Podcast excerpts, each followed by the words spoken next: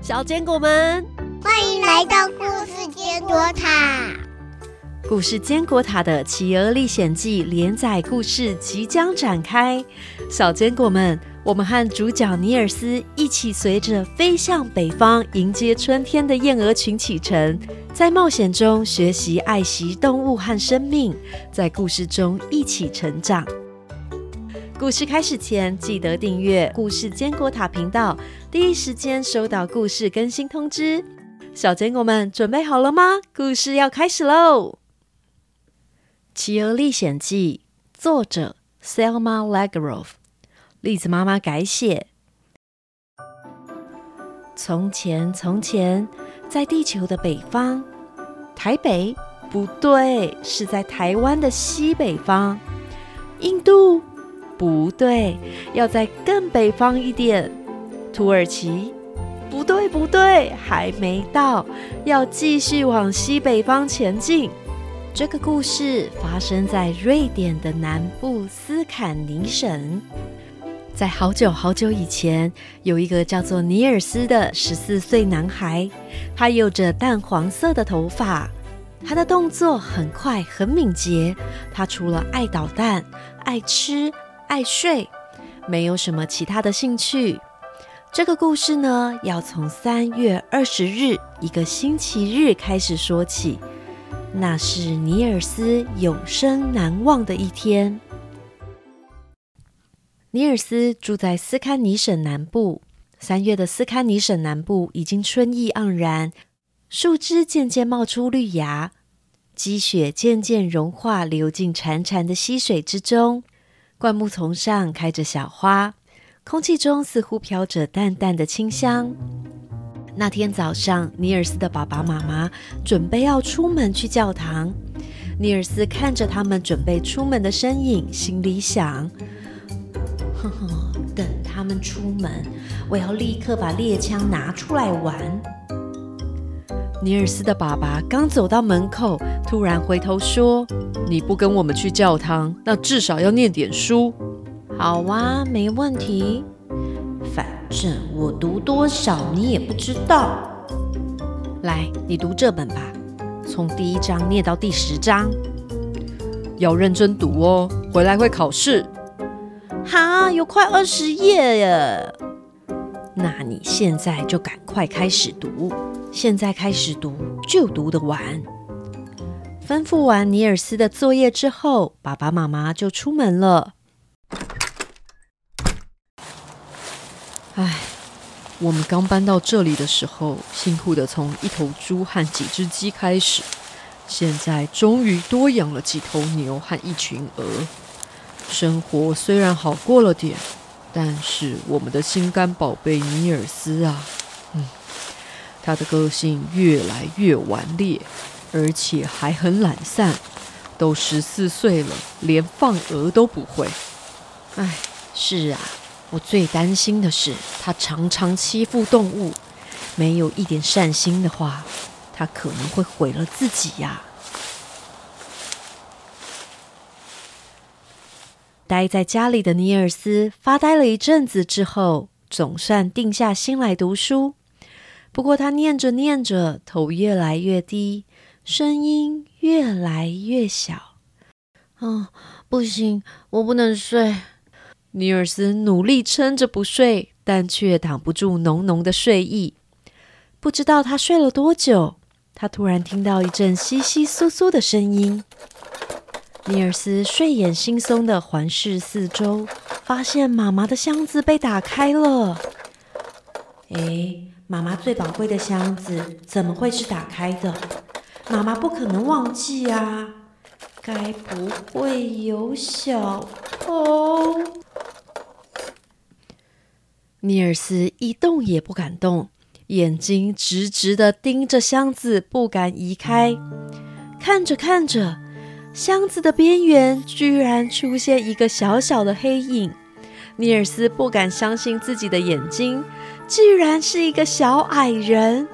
小矮人好小好小，就像大人的拇指一样高。他满脸皱纹，脸上没有胡须。身穿黑色的外套，及膝的短裤。头上顶着一顶尖尖黑色的帽子，衣服的领口、袖口都镶着精致的花边，看起来整齐又体面。这个小矮人正从箱子里拿出一条绣花手帕，仔细地端详着。尼尔斯发现不是小偷，而是小小的小矮人之后，居然打起了坏主意。他蹑手蹑脚地拿起墙上的捕虫网，咻一声，身手敏捷地抓住了小矮人。哈哈哈！瞧瞧我抓到了什么？是一个小偷。小偷？我我不是小偷。那你偷偷摸摸的在我爸妈出门的时候，跑到我妈妈宝贝的箱子里，想拿什么呀？不，不是的，你误会了。我是这个家的小精灵，从你们家搬来之后，我就一直守护着你们，看顾着你们家的动物。你们家会越来越好，都是有我的帮忙啊！求求你放我一马吧。真的假的？那我为什么要放过你？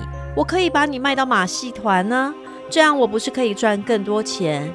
嗯，好，好吧，你把我卖给马戏团，顶多可以拿到一枚银币。如果你放了我，我不止给你一枚银币，还可以再给你一枚金币，那可是你们家五年都赚不到的钱呢。其实我一直想要一个可爱的银汤匙。好啦，再多一个精致可爱的银汤匙就是了。耶，好，一言为定。尼尔斯让网子的开口朝上，看着小精灵慢慢的往上爬。但是尼尔斯想着，这个小精灵轻轻松松的就可以拿出这么多的东西。那他不是更应该趁这个机会好好赚一笔吗？于是尼尔斯反悔了。转念间，尼尔斯手一晃，想把小精灵甩下去。就在尼尔斯想动歪脑筋的瞬间，他突然感觉到一阵重击，他昏了过去。当他醒来的时候，小精灵已经不见了，箱子好好的盖着。捕虫网也挂在墙上。要不是他的头很痛的话，他真的会以为自己在做梦。哎，再不读书就来不及了。哎，奇怪，那个老精灵该不会是对房子施魔法了吧？尼尔斯站起身子来，想要走向椅子念书的时候，他发现一切都变得好大。他费尽千辛万苦，终于爬上了书桌。书桌上的书还好好的放在桌上。尼尔斯转头看到桌上的镜子里，居然有个小人。尼尔斯吓到，立刻蹲下，想躲到书的旁边。镜子里的小人也跟着尼尔斯一起蹲下。尼尔斯定睛一看，哎，这个精灵，他穿的跟我一样。不会吧？难不成我变成小精灵了？不，不可能吧！尼尔斯紧紧闭上双眼。当他再慢慢睁开眼睛的时候，镜子里的小人长得跟自己一模一样。他急着在房子的里里外外疯狂的寻找，柜子底下、床底下，甚至老鼠洞。他找遍了家里每个角落。完全找不到小精灵，他越来越慌，边找边哭。小精灵，你在哪？对不起，对不起，我刚才不应该那样，都是我的错。金币、银币、银汤匙我都不要了，拜托，拜托，拜托你把我变回来啦！不过一切都太迟了，尼尔斯完全找不到小精灵的身影。他突然想起，好像曾经听说过小精灵都住在牛舍里。于是他往门口跑去。树梢上有只麻雀跳啊跳的，看到尼尔斯，马上叫着：“啾啾啾啾！尼尔斯变小喽，他变成小矮人喽！快来看哦！我也要看，我也要看啦！我也要看。哦，好小哦，活该活该！谁叫他上次扯我的鸡冠？咕咕！呱呱呱呱呱呱，在哪？变那么小，看你怎么敢追我！听到动物们七嘴八舌的讲着，尼尔斯整个人冻结了。他站在台阶上一动也不动。我我怎么听得懂他们说话？不过当他回过神来之后，心底一股气无处发。他随手捡了一块石头就往鸡群丢去。不过这些小动物也不怕他，所有的鸡围着尼尔斯又叫又啄。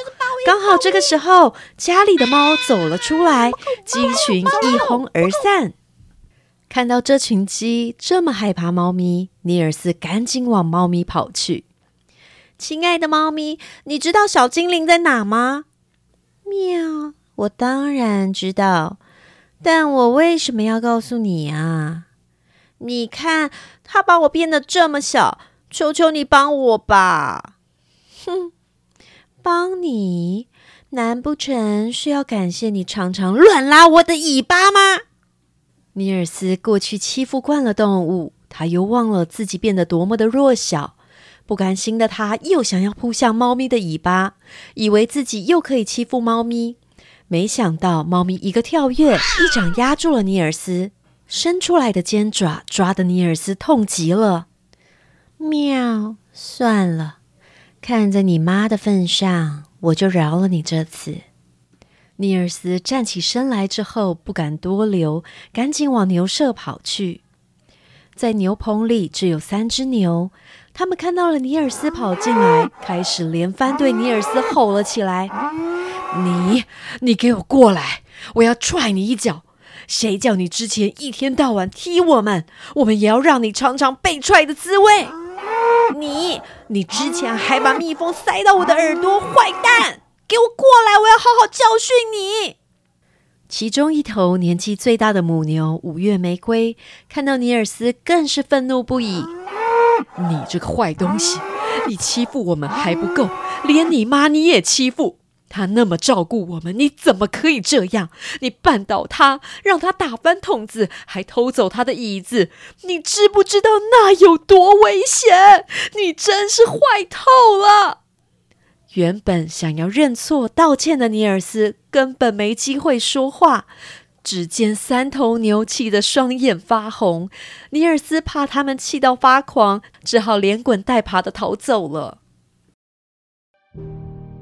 经过这一连串的打击，尼尔斯也明白了，不会有人想帮他。他越想越害怕，如果他再也变不回来了，怎么办？他会不会再也没办法交朋友了？他是不是也没有办法继承这个农庄了？爸爸妈妈会不会把他卖到马戏团？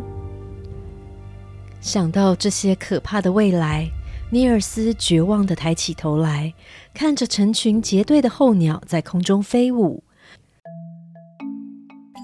这群野雁正准备往北飞，迎接春天。到了秋天才会再飞回来。这群燕鹅还会故意俯冲向下，对着院子里的家鹅喊着：“加入我们吧，一起自由的飞哦！”不要不要，我们过得很好。不过看着成群结队呼啸而过的燕鹅，不少年轻的家鹅蠢蠢欲动，挥动着翅膀，也想跟自由的燕鹅们一起飞翔。啊，飞得好美哦！别傻啦！往北飞多冷啊！他们还要在外面自己找食物吃，很累的。哎，说的也是，还是算了好了。不过，鹅群中有一只年轻的公鹅莫尔登，它心动了。它向往野燕鹅的自由和活力，它也想要到外面的世界看看。它想，如果……再有一群野燕鹅经过，我一定要跟他们一起走。就在这个时候，又有一群燕鹅飞了过去。来呀，跟我们一起飞哦！飞向自由。等等等我，等等我，我跟你们一起去。莫尔登边跑边叫着，尼尔斯在旁边紧张极了。这可是他们家珍贵的鹅啊，不能让它走。尼尔斯一跃而下，搂住莫尔登的脖子说：“你不能走，给我留下！”但是变得像拇指般大的尼尔斯哪里拦得住大白鹅呢？莫尔登就在这个瞬间横空飞起，尼尔斯跟着一起飞上了高空。当他想放手的时候，大白鹅已经飞得很高了。尼尔斯只能紧紧抓住莫尔登，生怕一不小心就会掉下鹅背。尼尔斯在大白鹅莫尔登的背上，感受到强烈的风吹在脸上，耳边是莫尔登扇翅的声音，还有身边十三只大野雁一边飞一边叫，吵得他头晕脑胀。过了好一阵子，尼尔斯才终于缓过神来。他很想知道飞到哪里了。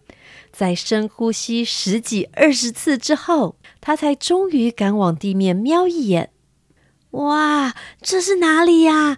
长方形、正方形、三角形，绿色、黑色、褐色，好像一块拼布哦。是耕地，是墓地。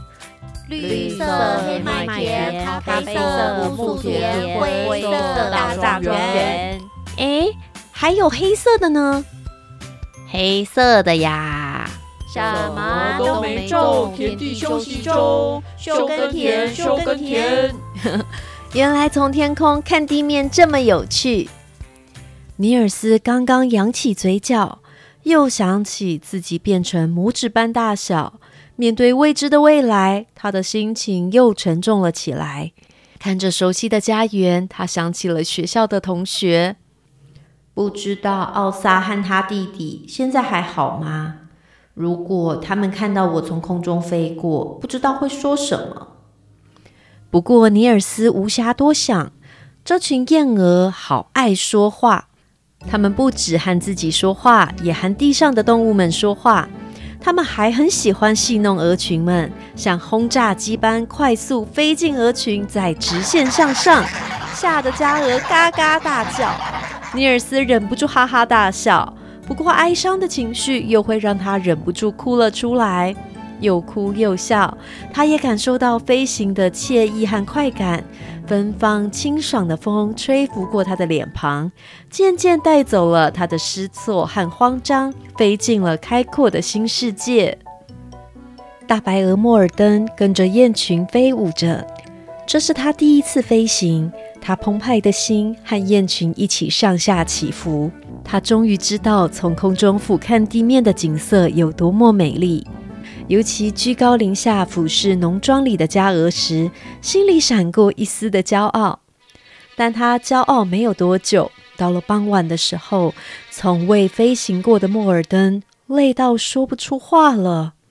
他努力调整呼吸，用意志力挥动翅膀，但他还是渐渐的落后了。阿卡，阿卡，怎么啦？白鹅落后啦！告诉他飞快点比较轻松。莫尔登听到了，他努力依着指示加速飞行，但是他快用尽了所有的力气，精疲力竭的他不由自主的向下坠落。飞在队伍尾端的燕鹅对着领头的大雁喊道：“阿卡，阿卡，又怎么啦？”白鹅掉下去了，跟他说，飞高点比较轻松。莫尔登很努力的想要依照指示向上飞，但他有心无力，他的肺好像要炸开了。阿卡，阿卡，又有什么事了呀？白鹅快摔死了呀！摔死啦！告诉他，跟不上就回去。领头的阿卡头也不回的继续往前飞。莫尔登听到了阿卡说的话，他好气，气自己力不从心，也气燕鹅群不愿意减速等等他。这个时候，他才知道原来自己加入了赫赫有名的阿卡所带领的雁群。他早就听过阿卡的名字，他知道阿卡是地位崇高而且严格的领头鹅，燕鹅们都想加入他的雁群，但是只有最优秀的燕鹅有办法加入。就在莫尔登灰心想着是不是该掉头回家的时候，他听到背上的尼尔斯说：“莫尔登，你没有办法的。你知道他们要飞去哪里吗？他们可是要去最遥远的北方，哎，拉普兰距离斯堪尼超过一千八百公里。你知道那有多远吗？算了啦，半天你就飞得那么辛苦，我们趁有点力气飞回家吧。”哼。吵死了！闭嘴！跟不上雁群已经很心烦了，居然连尼尔斯这个坏家伙都觉得他没有办法。莫尔登一气之下，居然一股气向上，而且加速了不少。太阳很快下山了，燕儿很快的找到了休息的地方，莫尔登也跟着一起在湖边降落。那是一个结冰的湖泊。岸边的水已经融化了，原本平整的结冰湖面，因为冰雪渐渐融化而显得凹凸不平，到处都是裂缝。湖里的杂质也一一的浮现，水质看起来又脏又黑。湖的另一边是一片松树林，虽然树冠上仍有一层厚厚的积雪，不过有些地方的雪已经融化了，露出光秃秃的土地。看着黑暗的森林、冰冷的湖泊，还有身边的野生动物，这一切让尼尔斯感到寂寞。想到自己变得像拇指一样小，他就觉得自己就是只困在冰天雪地的小虫子，在这个地方过夜，没有温暖的被窝，他会不会失温冷死？没有坚固的房子。他会不会被野兽一口吃掉？尼尔斯从早到现在什么都没有吃，肚子早就饿扁了。但现在才三月，果实还没长出来，他还能吃什么呢？太阳已经下山了，黑暗笼罩大地。尼尔斯感受到湖面吹来的阵阵冷风，耳边听着森林里传来各种奇怪的声响。他越来越害怕了。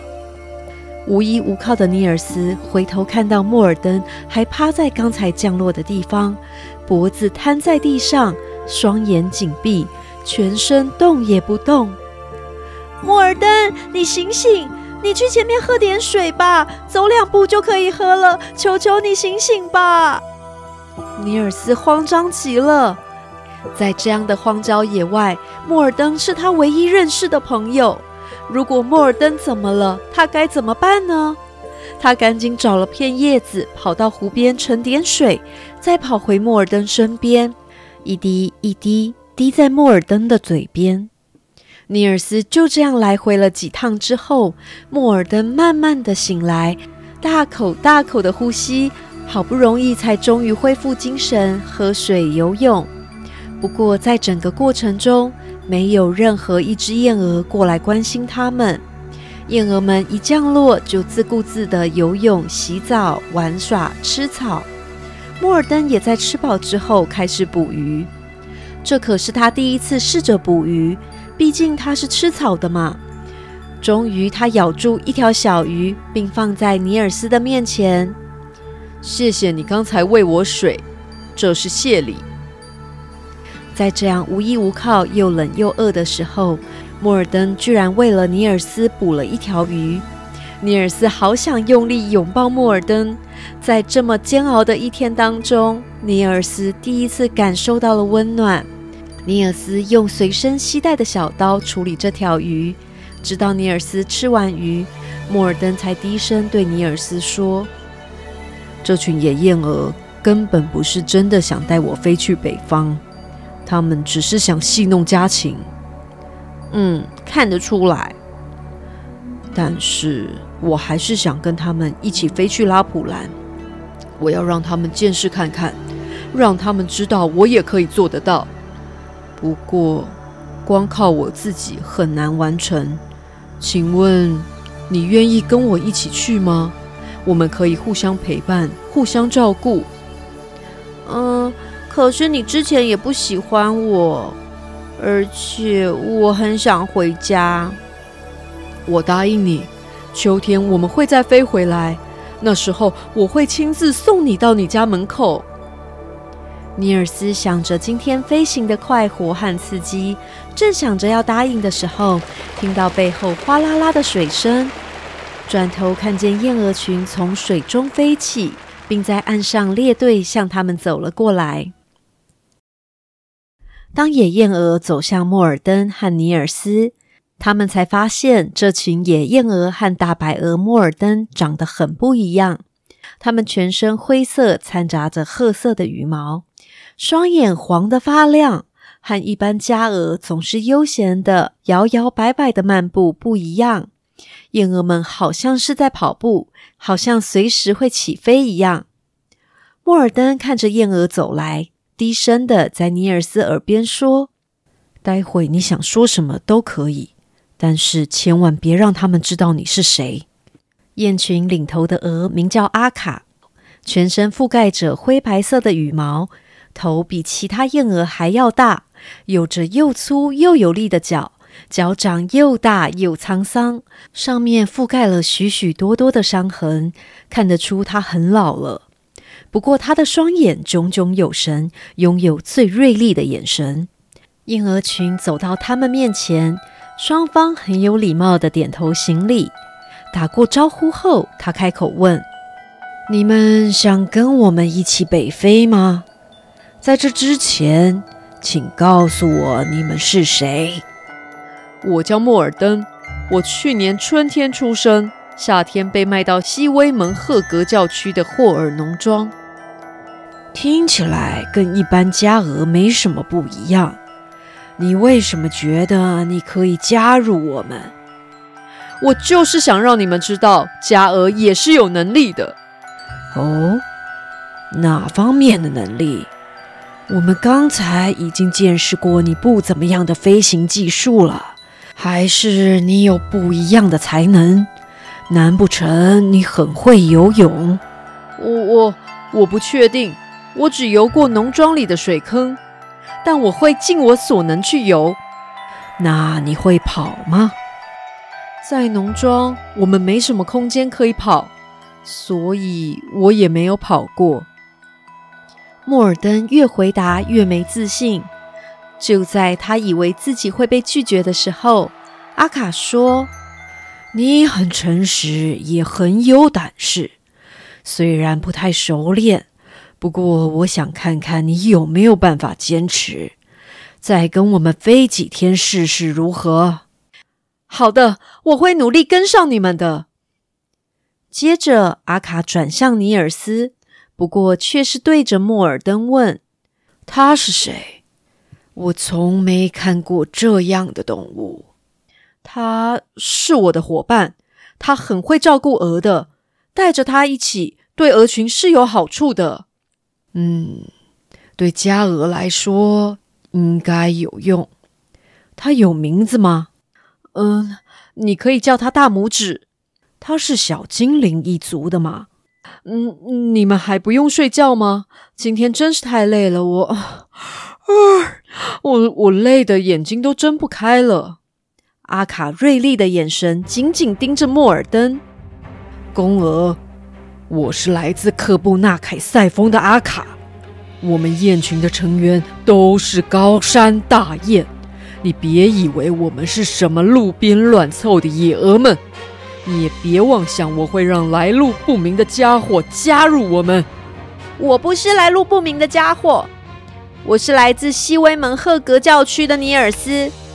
我是赫尔农庄主人的儿子，我一直都是个人，一直到今天早上。没听尼尔斯说完，所有燕鹅听到“人”这个字，立刻倒退三步。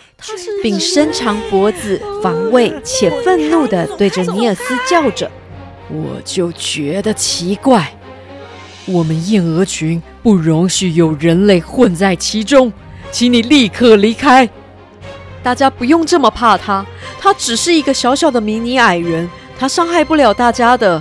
现在真的太晚了，他没办法躲过其他野兽袭击。拜托，可以至少让他和我们一起待一个晚上，明天早上再走好吗？阿卡慢慢往前走了几步，从阿卡的眼神看得出来，阿卡对于尼尔斯的恐惧和戒备。我的经验告诉我，不管人类的体型大小，他们都很危险。你必须负责确保他不会伤害我们，并保证明天他会离开，那你才可以带他和我们一起在那块浮冰上过夜。浮冰，尼尔斯和莫尔登一鹅一人一起目瞪口呆的看向那块浮冰。要怎么在浮冰上过夜啊？阿卡说完后，就带着燕鹅群往浮冰上飞去。他们真聪明，在浮冰上过夜的确很安全，其他危险的动物不容易接近我们。今天这么冷，在冰上睡觉我们会冷死的。别担心，你去帮忙找点干草，越多越好。尼尔斯努力找了一大堆干草。并把干草用细草捆好。莫尔登叼着尼尔斯，尼尔斯抱稳了干草，两人一起飞到了浮冰上。莫尔登蹲在尼尔斯帮他铺好的干草上，再把尼尔斯揽入翅膀之中。尼尔斯又冷又累，这一鹅一人倚靠着彼此，很快的进入了梦乡。深夜时分，鹅群栖息的浮冰在风的吹拂下，居然慢慢的飘向了岸边。有一双眼睛从傍晚开始就暗地紧紧的盯着鹅群。它是狐狸史密斯。他等了这么久的时间，终于等到这个好机会。他压低身体，轻手轻脚的走向燕鹅群。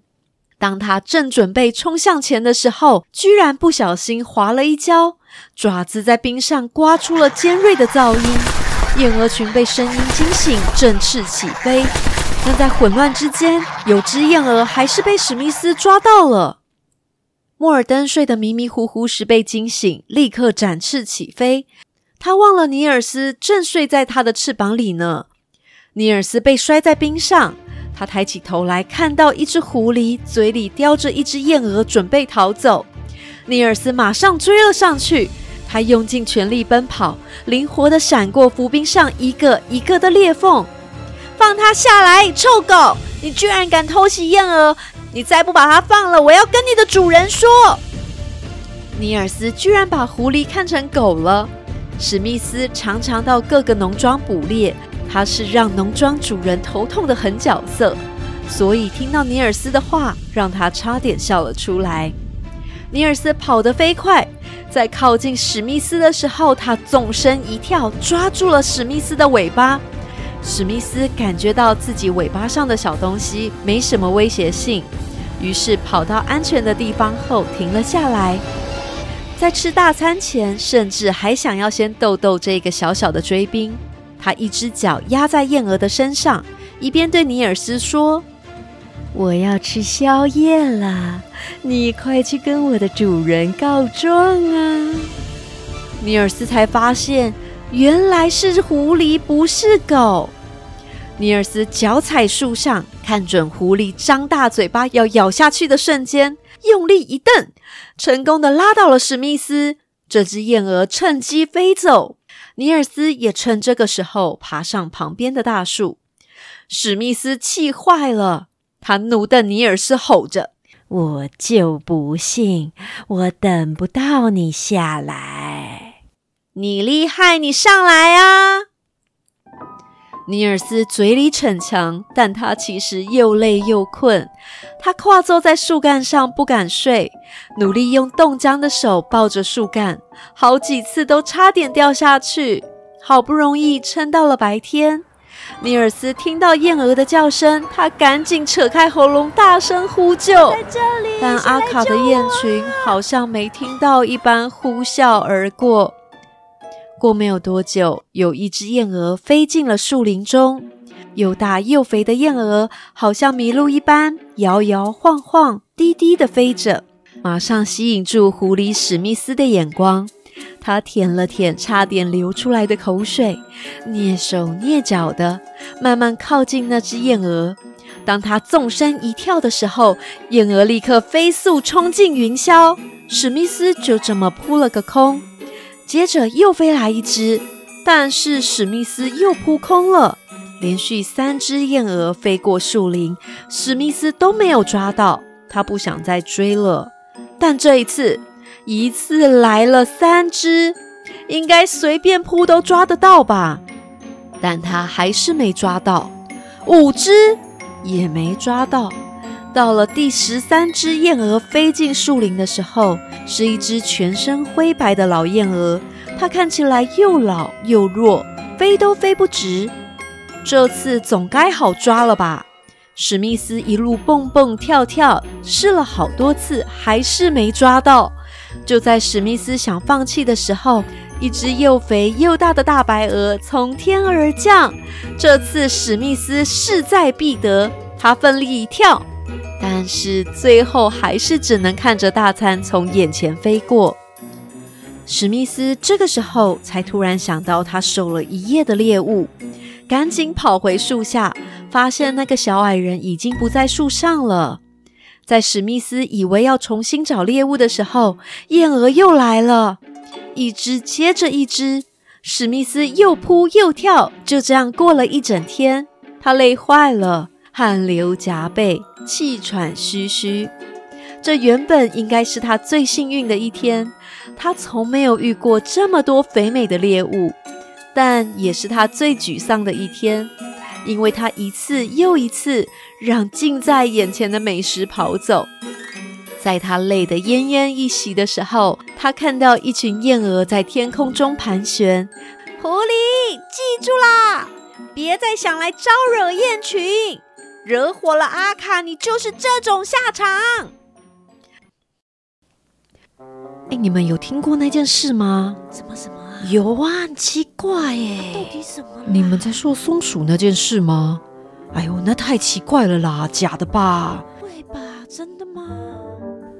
斯堪尼省最近发生了一件很神奇的事件，各个地方报纸纷纷报道，街头巷尾议论纷纷。有人在维木布湖边的森林中抓了一只母松鼠。这只松鼠尾巴蓬松，眼神灵动，非常讨人喜欢。那个人就把这只松鼠带回家，还准备了精致舒适的松鼠笼。松鼠笼里有个小房子，里面铺了树叶，可以让母松鼠休息。笼里还有个大滚轮，可以让松鼠在里头玩乐。也摆上了一碗牛奶和坚果。大家都希望松鼠可以快乐的在这个精致的小窝中生活，但是这只松鼠看起来一点都不快乐，从早到晚都蜷缩在角落，不吃东西，不玩转轮，时不时发出的叫声更是听起来哀伤极了，就像在呼唤谁一样。它是不是不太喜欢这里呀？可能只是还不习惯吧。你看，我们帮他设计的小窝这么舒适，有吃有喝有玩，肯定比在野外餐风露宿有一餐没一餐好吧？相信我，过没多久他就会爱上这儿。是这样吗？这位老太太不太放心，在大家忙于农活、无暇关注松鼠的时候，她持续观察着母松鼠的状态。他发现母松鼠虽然不会再缩在角落，不过它四处转个不停，也不吃东西，坐立不安的样子太奇怪了。到了深夜，老太太口渴，想喝点水的时候，从窗户看到，居然有一个不到拇指大的小家伙爬到挂在院子里的松鼠笼旁，尝试着想把笼子打开。但是因为笼子的门被锁上，这个小精灵没办法骑门而入。老太太在暗处默默观察着。她听说过小精灵的故事，知道小精灵可以带来好运，所以她并不害怕。她好奇的是，小精灵来找松鼠做什么？她看到小精灵和松鼠隔着笼子稀稀疏疏的，好像在沟通什么事情。在小精灵离开之后，老太太才转头去倒水。当他倒完水，准备回房间的时候，发现小精灵又回来了。小精灵的手上小心翼翼的，好像捧着什么珍贵的东西。他的脚步跑得飞快，好不容易爬到松鼠笼子旁，小心翼翼的接连把两个东西放了进去，接着飞也似的跑走了。老太太太好奇了，她慢慢的走向院子，老太太的猫咪也跟着一起走到门外。没等多久，就看到小精灵再次捧着东西跑向松鼠笼。小精灵手里的东西一边蠕动，一边发出细微的叫声。老太太恍然大悟，原来小精灵是把小松鼠宝宝们带到松鼠妈妈的身边。老太太站得远远的，不想惊扰到小精灵和松鼠们。小精灵两手各抱了一只松鼠宝宝。他正想把一只松鼠宝宝放在地上，先把另一只宝宝送去给松鼠妈妈的时候，他感觉到身后虎视眈眈的眼神。他转头看到了那只猫咪，同时也看到了老太太。小精灵果断地走向老太太，双手举高，把手上两只松鼠宝宝举向老太太。老太太接过了松鼠宝宝。接着就把松鼠宝宝放到了松鼠妈妈的身边。当老太太再回过头的时候，已经没看到小精灵的身影了。原来那只可爱的松鼠当妈妈了呀！它那天坐立难安，是在担心它的宝宝。昨晚深夜，居然有只精灵把它的宝宝都送过来给它了呀！怎么可能？现在还这么冷，松鼠不会这么早生宝宝吧？真的，真的，跟我来，你们看了就知道。大家跟着老太太一起走到松鼠的笼子旁，看到笼子里铺着叶子，叶子上有四只全身光秃秃的迷你小松鼠。天哪，我们是不是做了很糟糕的事情啊？所有人相视无语。最后，大家决定要把松鼠宝宝和松鼠妈妈一起送回树林中，让他们重获自由。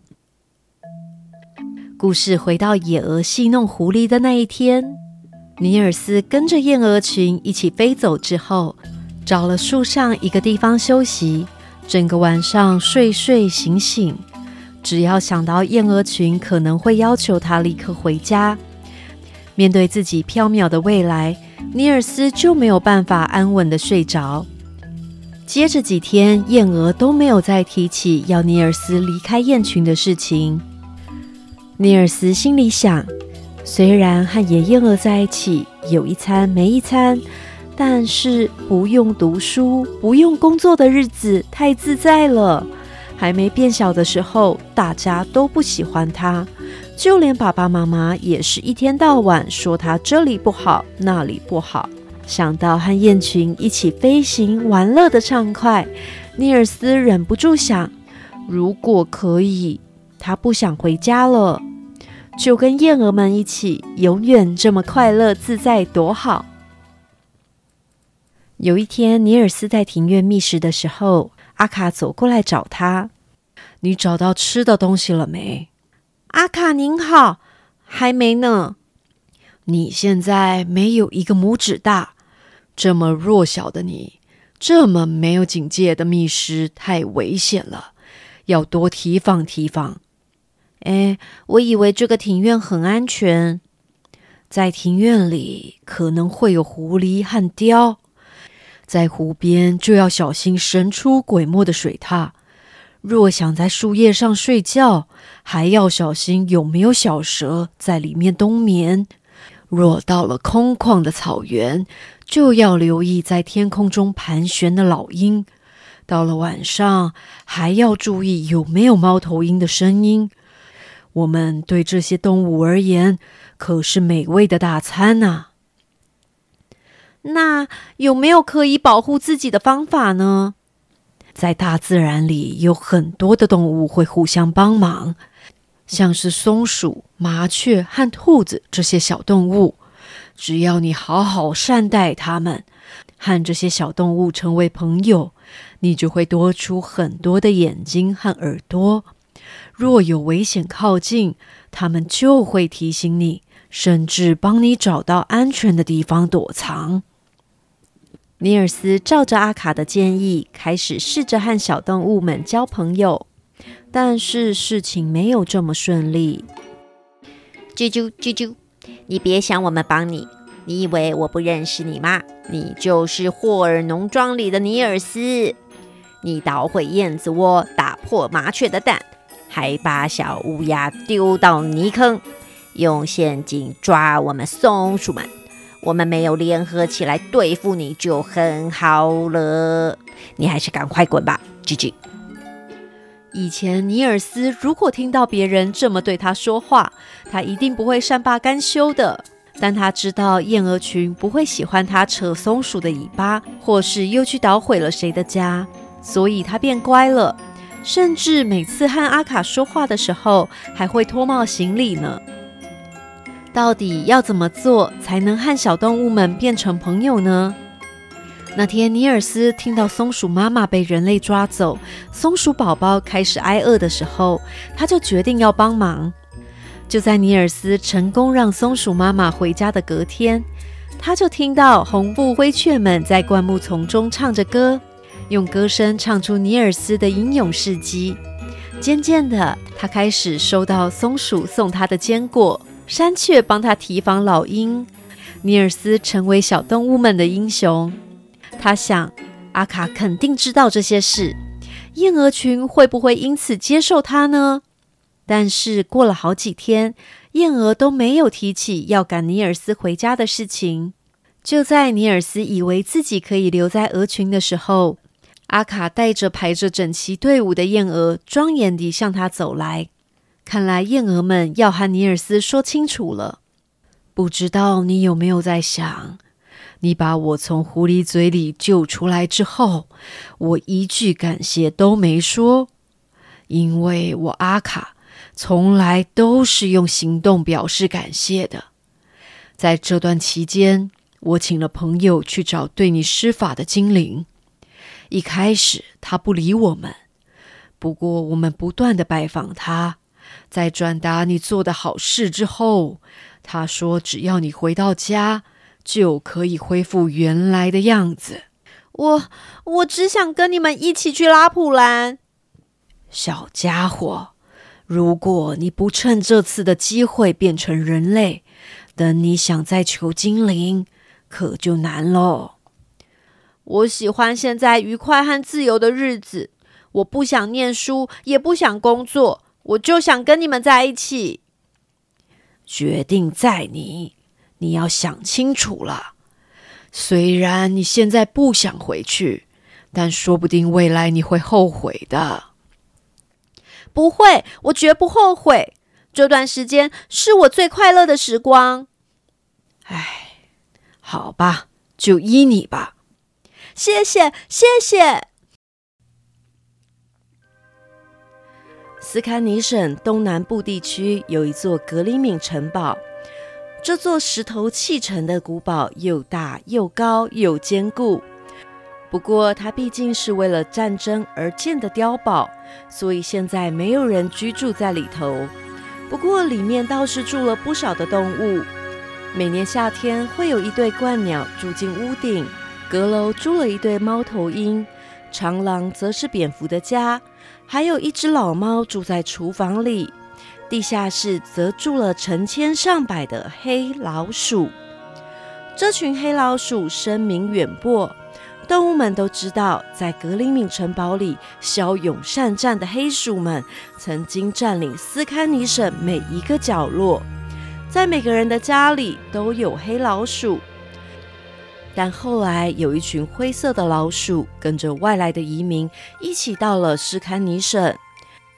一开始，灰老鼠不敢进入黑老鼠的地盘，但是灰老鼠的繁殖力太强大了，加上它们什么都吃，连黑老鼠不屑一顾的垃圾都吃。于是灰老鼠数量越来越多，势力逐渐壮大。渐渐的，黑老鼠的地盘被灰老鼠抢走了。黑老鼠现在几乎销声灭迹，只剩格里敏城堡里还有具规模的黑老鼠聚落。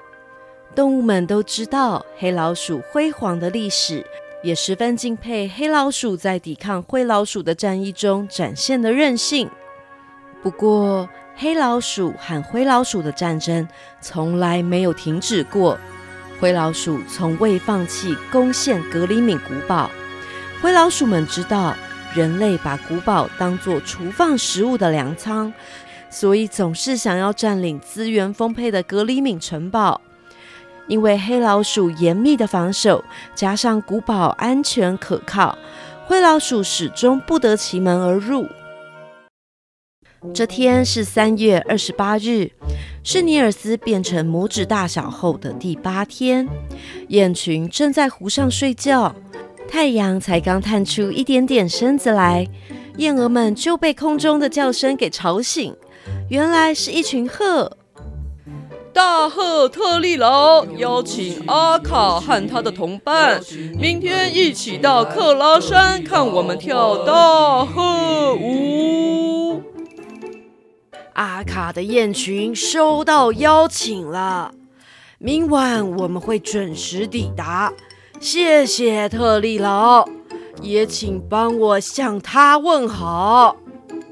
鹤群听完阿卡的回应后，就飞到下个地方，继续邀请观赏大鹤舞的动物嘉宾们。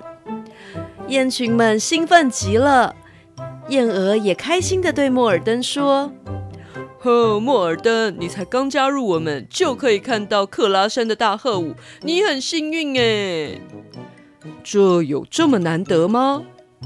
这可是动物界的盛事啊！大鹤的舞蹈美妙极了，重点是有很多的动物一起参加，就像是动物界的梦幻派对。嗯，但我们得想想。明天去克拉山的时候，要怎么安排尼尔斯，才能保护他的安全？尼尔斯太弱小了，他一个人留在这里很危险。我们可以带他一起去吗？嗯，克拉山的大鹤舞是动物们专属的宴会，没有人类可以参加。我们先找东西吃吧。待会再来讨论这件事。雁群们为了远离狐狸史密斯，这一天飞到了格里敏城堡附近的湿地觅食。尼尔斯一直想找机会请求阿卡，希望可以请阿卡带他一起去克拉山看大鹤舞。没想到，正想抬头找阿卡的时候，看到石墙上有东西，他忍不住轻呼了一声。所有的燕鹅也都看了过去，大家忍不住盯着石墙看，想看清楚是什么。一开始，大家以为是长了脚的石头跑来跑去，但很快大家就看清楚了，是一群灰老鼠，速度非常的快，一排一排的跑来跑去。这群灰老鼠的数量多到甚至一度遮住了整面墙。尼尔斯还是正常大小的人类时，就很害怕老鼠，更别说他现在只有拇指般的大小，老鼠对他而言更可怕了。他忍不住吓得瑟瑟发抖。不止尼尔斯不喜欢老鼠，雁群也是。等到老鼠们全部离开后，燕儿们才抖抖羽毛，厌恶地说。哎呀，怎么有这么多灰老鼠凑在一起呀？看起来好像要往哪里进攻似的。哎，真不是个好兆头。尼尔斯还没从看到老鼠海的震撼中缓过来，突然有只大鸟飞进了雁群中。原来是住在格里敏城堡屋顶的鹳鸟。阿卡看到鹳鸟，赶紧整理羽毛，上前向这只公鹳鸟打招呼。通常鹳鸟要到夏天才会到斯堪尼省筑巢，不过公鹳鸟一向会在雌鹳鸟飞来之前，先飞到旧巢查看状况，所以这个时候看到公鹳鸟并不奇怪。奇怪的是，鹳鸟一向只和自己的同类打交道，这次怎么会特别跑来找雁群呢？艾尔先生，好久不见，你家还好吗？哎，别说了，不知道是哪里来的暴风雨，把我在格里敏城堡的窝给摧毁了呀！这附近又没什么食物。湿地的水还被人类给抽干了，哦，我已经住不下去了呀！鹳鸟一族被人类视为送子鸟，人类这么保护它们，住在格里敏城堡里应该很舒适啊！听说鹳鸟在格里敏城堡里筑巢。到您已经好几代了呀，这么安全舒适的地方可不好找啊。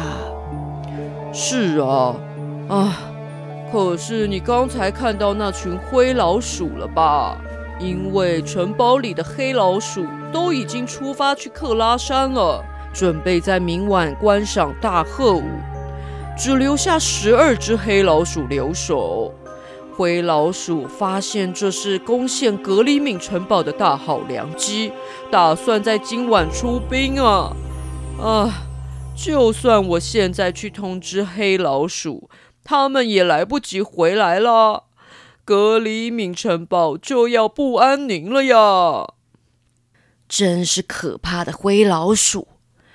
我们雁群可不会坐视不管，大家听好了。准备整队出发，尼尔斯，你也一起来。啊，他这个小东西可以做什么啊？他来干嘛？尼尔斯很害怕老鼠，但听到艾尔这样子说，他二话不说爬上阿卡的背，阿卡跟在艾尔身后，一起往格里敏城堡飞去。尼尔斯紧紧盯着艾尔的背影，想让这个家伙瞧瞧他的厉害。当大伙儿抵达格里敏城堡时，发现所有住在格里敏城堡里的居民，居然一起默默地坐在屋顶的鹳鸟巢旁。两只猫头鹰，一只老猫，还有十二只黑鼠，它们平常是水火不容的物种。但现在居然这么静静的坐在一起，大家都没有发现雁群的到来。每个人看着光秃秃的草地上出现一个接着一个的灰老鼠，它们组成了灰色的道路。每个人默默无语。哦哦，这群灰老鼠又偷蛋又偷幼鸟。如果让他们占据这里，我们也不得安宁了啦！哦哦，喵！如果灰老鼠敢进来，来一只我吃一只。这只老猫话说到一半，转头严厉的盯着黑老鼠们说：“你们的对手已经整装待发了，喵！你们还在这里发什么呆呀，喵！”光坐着发愁，等他们攻陷你吗？喵！太差劲了！喵！十二只灰老鼠一声不吭，大家都为他们着急。别担心，我们雁群不会坐视不管的。啊，是击退狐狸史密斯的阿卡雁群啊！是传说中的阿卡。不过。我们需要大家的帮忙，猫头鹰先生，请你赶快先去通知已经出门的黑老鼠们，请他们快点回来支援吧。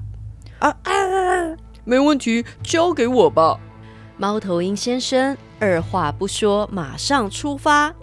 阿卡接着在猫头鹰太太耳边小声的说着秘密指令，于是猫头鹰太太也出发进行她的秘密任务了。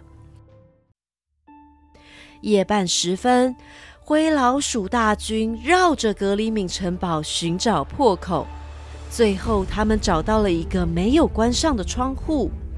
灰老鼠们一个叠上一个。用叠罗汉的方式，终于爬上了窗边。最上面的灰老鼠站在窗边，仔细的听着，里头一点声音都没有。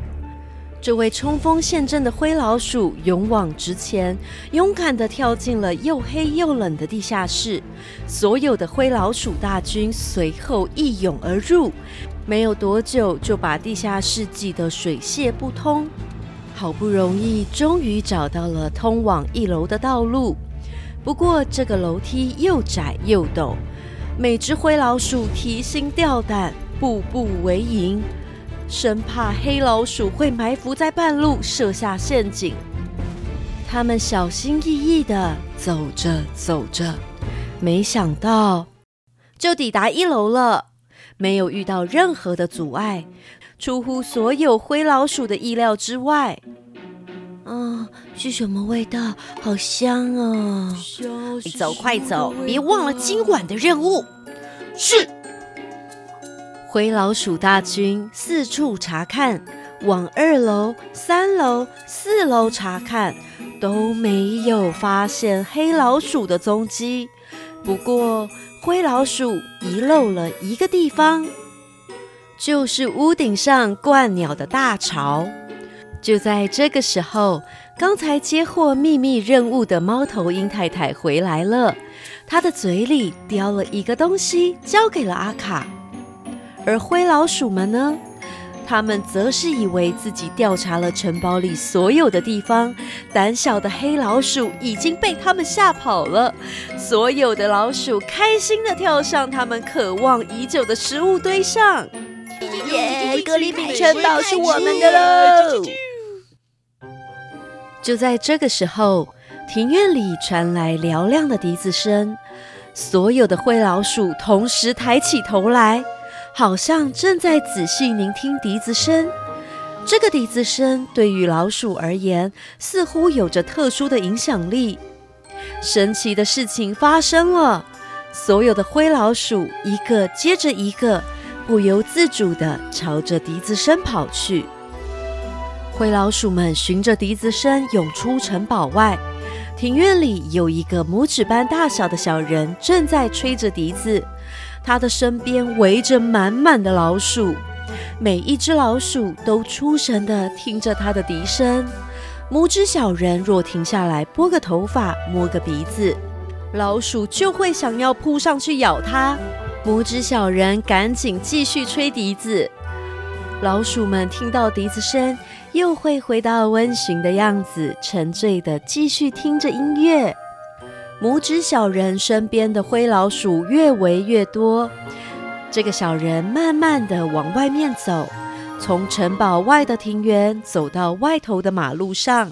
他走在灰老鼠军团的最前方，穿越树林，绕过洼地。他有意的绕道而行，身后的灰老鼠们紧紧跟随着他。原来，拇指小人拿着的笛子是一个住在远方的猫头鹰找到的。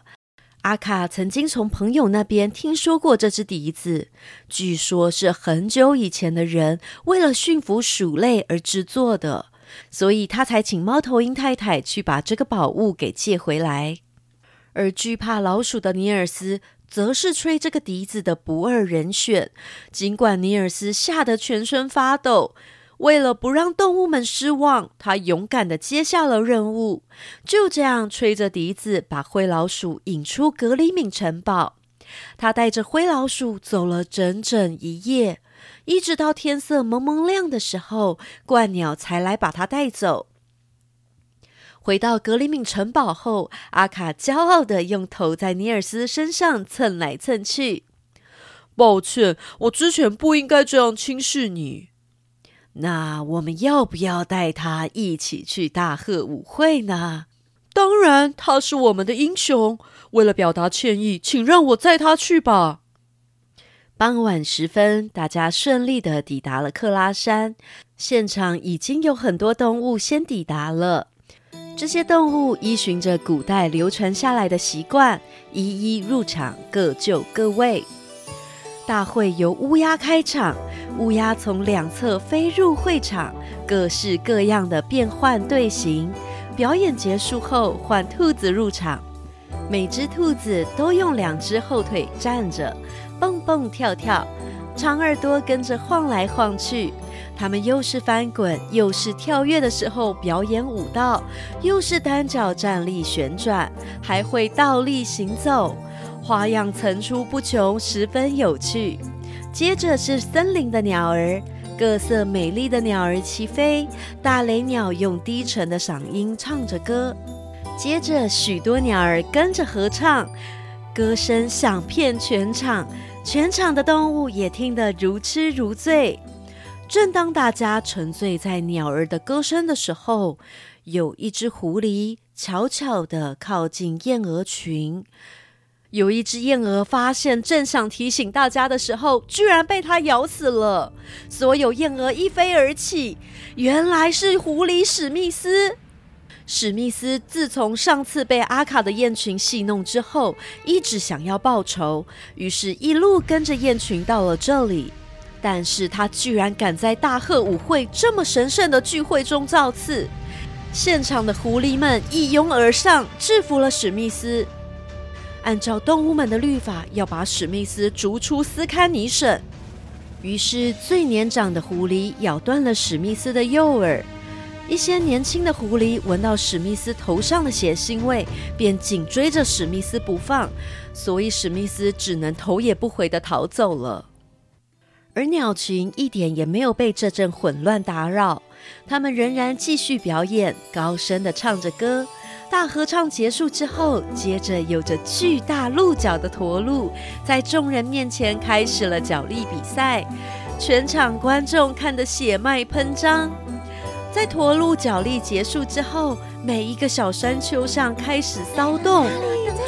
鹤来了，鹤来了！鹤的头上顶着鲜红的毛，翅膀上有着美丽的花纹。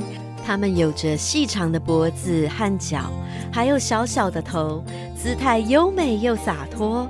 它们半飞半舞的前进，随着群山的雾气起舞，充满难以形容的魅力。现场的动物如入仙境，尽情的享受这一年一次的盛会。三月三十日，星期三。这是尼尔斯离家以来第一次遇到雨天。雁群们在湖畔的日子都是好天气，但刚要启程北飞，立刻遇到了雨天。北飞的燕鹅在阿卡的带领下排成整齐的人字形队伍。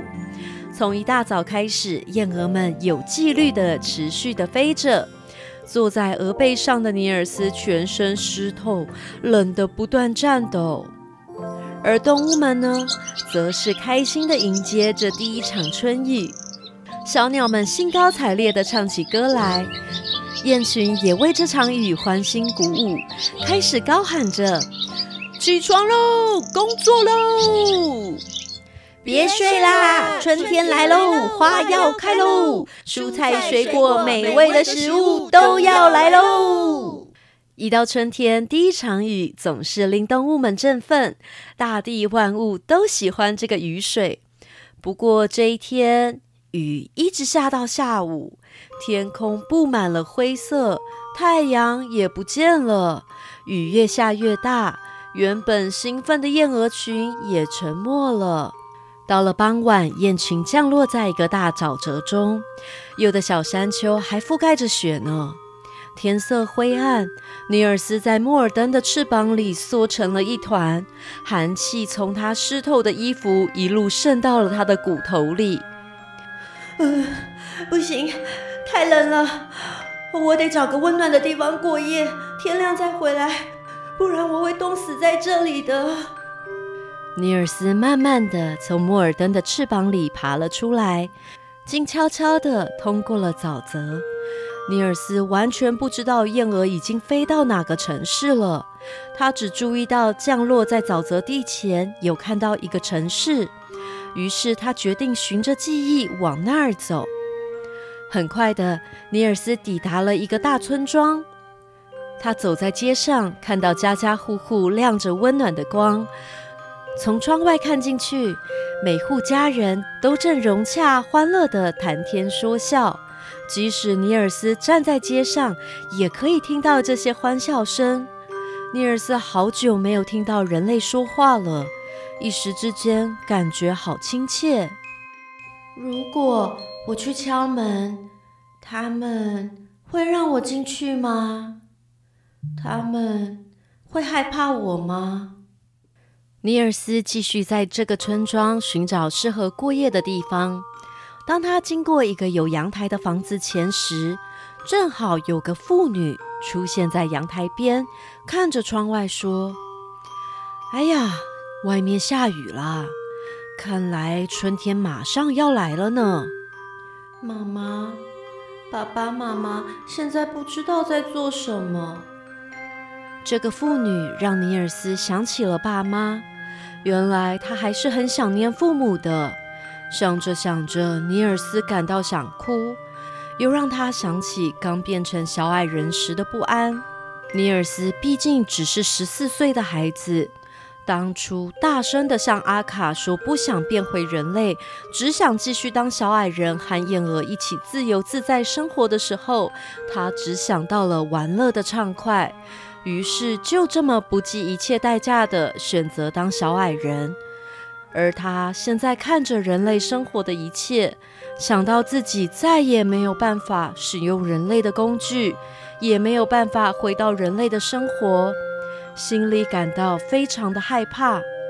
但是事到如今，又有什么办法可以让他再次变回原来的样子呢？全身湿透的尼尔斯坐在一户人家的阶梯上思考，他想了好久，想不出任何的好办法。唉，我都没有读什么书，我怎么可能想出什么好方法？还是我可以去问问医生吗？如果他知道怎么治疗人类，那他应该会知道怎么把我变回来。正当尼尔斯思考的时候，树梢有只猫头鹰飞过来，停在路边的树上。正巧有只停在屋檐下的猫头鹰，两只猫头鹰就这样聊起天来。哦，沼泽猫头鹰，好久不见，你还好吗？哦，哦，是森林的猫头鹰啊，我很好啊。我不在的时候有什么有趣的事情吗？哦，这里没什么事。不过听说斯堪尼省有个很特别的事情啊，有个小男孩冒犯了精灵，被精灵变得比松鼠尾巴还要小了。他现在要跟着雁群去拉普兰哦。哦，我第一次听到这种事呢。那他是不是没有办法变回来了呀？呼呼！这可是没有几个人知道的秘密啊！听说精灵的意思是，如果这个男孩好好的照顾大白鹅莫尔登，让莫尔登平平安安的回家，然后……然后，然后什么啦？啊，拜托你哦，猫头鹰先生，快说啊！哦，啊，这毕竟是个秘密啊！来，我们飞去教堂那儿说吧，这里说不安全。森林猫头鹰话说一半，突然又神神秘秘的带着沼泽猫头鹰一起飞走去说悄悄话了。虽然森林猫头鹰没有把话说完，不过已经足够让尼尔斯振奋了。原来，只要我好好照顾莫尔登，我就可以平安的回家，重新变回正常的男孩。万岁！万岁！万岁！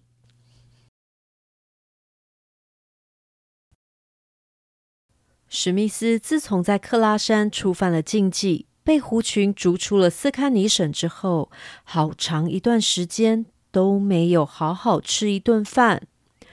外地的草地贫瘠，就连猎物都没有斯堪尼省的肥美，找不到适合居住的地方，史密斯又饿又不安。四月一日下午，史密斯漫无目的的游荡着。肚子饿又想家的他，心中燃起对雁群和尼尔斯的愤恨。正一股气无处发的他，抬头居然看到一只全白的鹅和一群燕鹅从空中飞过。是阿卡那群家伙。又让我遇到你们了呀！你们那么大一群燕鹅，我随便抓几只，不就可以大饱口福了吗？史密斯就这样追着雁群，观察着雁群可能落脚的地方。经过一整天的追踪，史密斯终于在一条河边找到雁群栖身的地方。河边冷风咻咻的吹，树木光秃秃的，雁群在险峻的悬崖边一块沙地上休息。这时冰雪初融，沙地旁的河流水势浩大又湍急，沙地后紧靠着难以攀爬的悬崖。这对于雁群而言是个非常安全的地方，于是大伙儿很快的安然入睡了。除了尼尔斯，在陌生的荒野中又冷又黑，想念人类生活的尼尔斯内心惶惶不安。在莫尔登的翅膀里，他什么都看不见，一点点沙沙沙的声音就会让他心惊胆跳。所以，他从莫尔登的翅膀里爬了出来。史密斯在这个时候站在悬崖上，虎视眈眈地望着雁群。这么陡峭的悬崖，一不小心可是会摔死的。这么湍急的河流，我也游不过去。唉，还有没有其他的方法呀？史密斯听到树枝沙沙作响，原来有只雕紧紧追着松鼠跑了过来。松鼠跳啊跳的在树间穿梭。雕虽然没有松鼠灵敏，但它爬树敏捷的就像在平地上跑一样。史密斯就在旁边观察着，并在雕抓到猎物后漫步过去。史密斯特地和雕保持距离。好让这只雕知道自己没有要抢它的食物。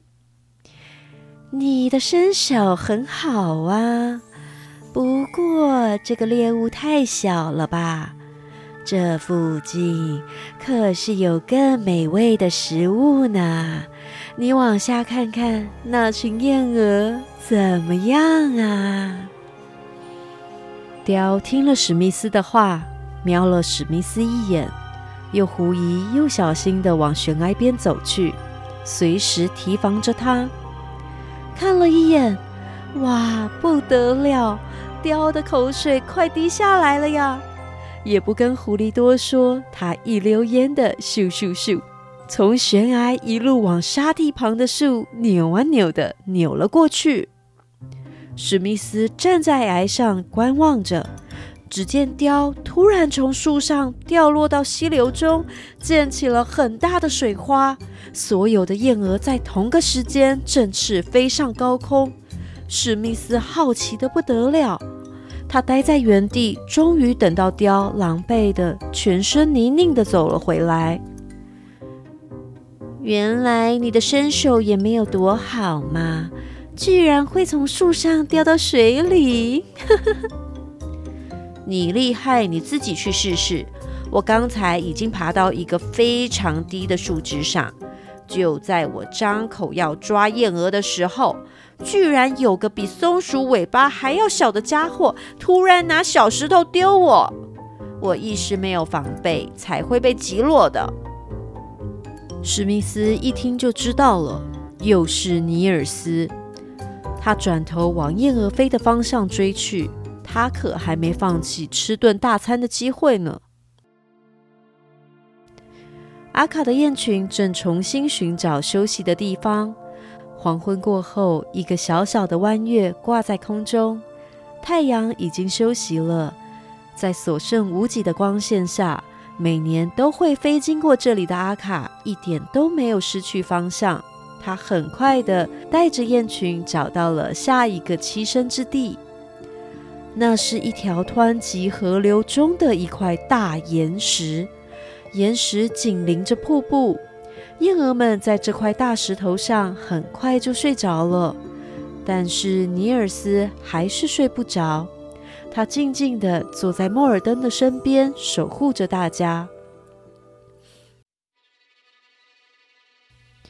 过一阵子，狐狸史密斯又追来了。他站在崖边眺望，湍急的河流让他跨不出脚步。这时，有一只水獭，嘴里叼着活跳跳的大鱼，从河里爬了出来。看到这只水獭，史密斯又开始动起坏脑筋。哈哈！那里这么多又胖又好吃的燕鹅，你居然在这里吃一只小鱼？哼！狐狸史密斯流落到这里来了，省着点，别想骗我的鱼！我才不像斯堪尼省的动物们这么傻。原来水獭四处为家，早有耳闻史密斯的事迹。尽管水獭非常提防史密斯。不过，看到史密斯信誓旦旦的表情，下巴勾啊勾的，水獭用爪子紧压着鱼，头则是忍不住朝着史密斯下巴指的方向转去。一看不得了，真的是一大群肥美的鹅啊！水獭虽然外表可爱，不过可是性格凶猛的动物，它的爪子之间有蹼。加上灵活的尾巴，就像船舵一样；身上的毛紧密，就像穿着潜水衣一样，让它可以在湍急的水里轻松来去。这样的游泳高手看到这么多美味的燕鹅，抵不住诱惑，转身利落的跳进溪流中。史密斯目不转睛的盯着水獭，这次总该成了吧？他看着水獭奋力游过湍急的河流，慢慢挨近雁群。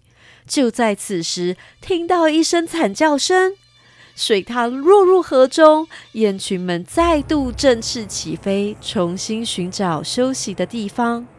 水獭爬上岸时，一直用舌头舔着前脚。你刚才在干嘛呀？燕儿就在眼前了耶！我刚才穿过急流，已经接近雁群要扑上去的时候，突然冒出一个小人，拿了像铁一样又尖又刺的东西攻击我，我才会痛得掉进水里。史密斯才听到“小人”这两个字，啧了一声，就转头追着雁群飞的方向跑走了。连续被野兽袭击的阿卡雁群，不得已只能在淡淡的月光下飞行。幸好阿卡还有办法可以找到栖身的地方，那是一个临近海边的避暑别墅。到了冬天，人们几乎不会到这里来，所以鸟儿们都会到这个别墅的阳台、长廊中躲避暴风雨。雁群飞进了别墅中的阳台休息。就像前几次一样，燕鹅们很快的睡着了。这一次，尼尔斯还是不想睡，他就这样坐在阳台边，眺望着海边的景色。尼尔斯看到海浪卷到陆地，遇到岩石就轻柔的盖上去，抚过岩石上的青苔。海浪就这样轻抚着岩石，尼尔斯在海风中感受着。观察着大自然的温柔和慈祥。自从那天听到变回人类的方法后，尼尔斯的心逐渐定了下来。这时，他听到远方传来一声刺耳的叫声。他站起来往下一看，发现阳台下有一只狐狸，看着那只狐狸少了右边的耳朵，他马上认出来了，是史密斯。原来史密斯看到燕鹅待在这么高的地方，知道这次真的没机会了，不由自主发出懊恼的叫声。这个声响也惊醒了阿卡。阿卡虽然看不到，但他听声音就知道是谁了。史密斯，是你吗？今天这些事都是你搞的鬼。对，就是我。怎么样？你喜欢今天这些小惊喜吗？原来水獭和雕都是你指使的。没错，因为你们，我失去了我的诱饵；因为你们，我被逐出了斯堪尼省。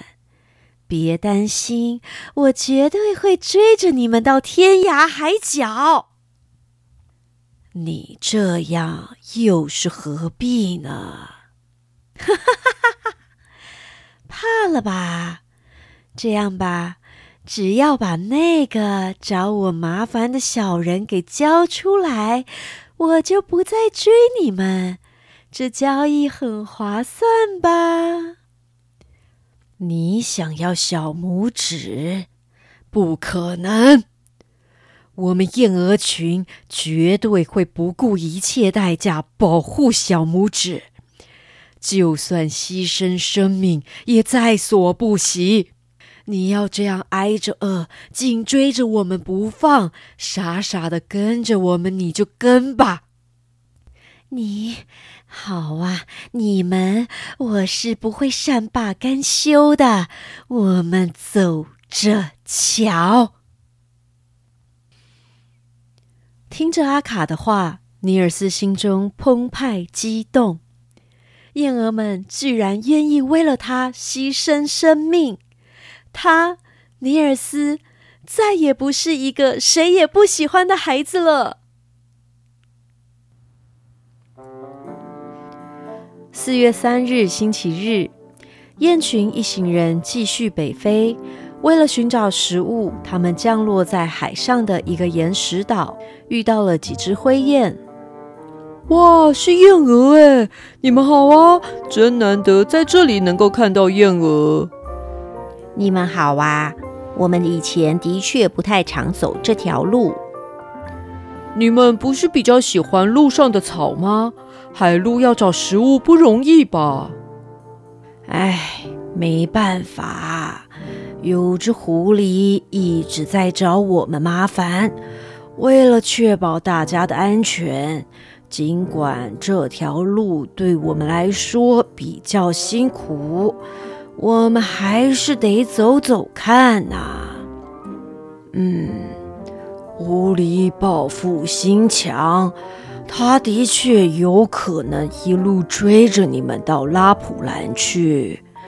你们要不要先飞去奥兰岛停留个几天，避开那家伙呢？奥兰岛有很多的食物啊。这只老灰雁的建议真的挺好的。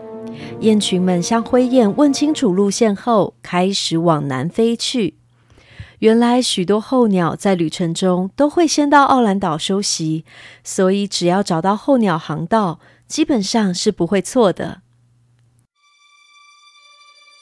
这天天气雾蒙蒙的，雁群循着灰雁指引的方向，很快找到了候鸟航道。周遭各式各样的鸟群都朝着同一个方向飞，有野鸭、灰雁、海乌鸦、大雁。好多好多种候鸟，只是所有的鸟儿都很疲惫，它们不断的振翅向前飞。尼尔斯在莫尔登的背上，除了云和鸟之外，什么都看不到。这时听到两声，是枪声，所有的鸟儿开始躁动。猎人在船上，大家赶快往上飞。有些飞得比较低的鸟被击落。就这样掉入海里，船上的人类也没有要去捞猎物的意思，只是彼此欢呼叫好，让一个又一个的生命消逝，难道就为了好玩而已吗？幸好阿卡的雁群平安无事。尼尔斯惊魂未定，人类居然把射击阿卡的雁群和其他候鸟当成一种娱乐。不久，高空逐渐恢复平静。这时，一阵风吹来，风中带着一丝一丝的白烟。阿卡不熟悉飞往奥兰岛的方向，所以越飞越快，希望可以在视线清晰的情形下飞行。但烟雾越聚越多，越来越浓。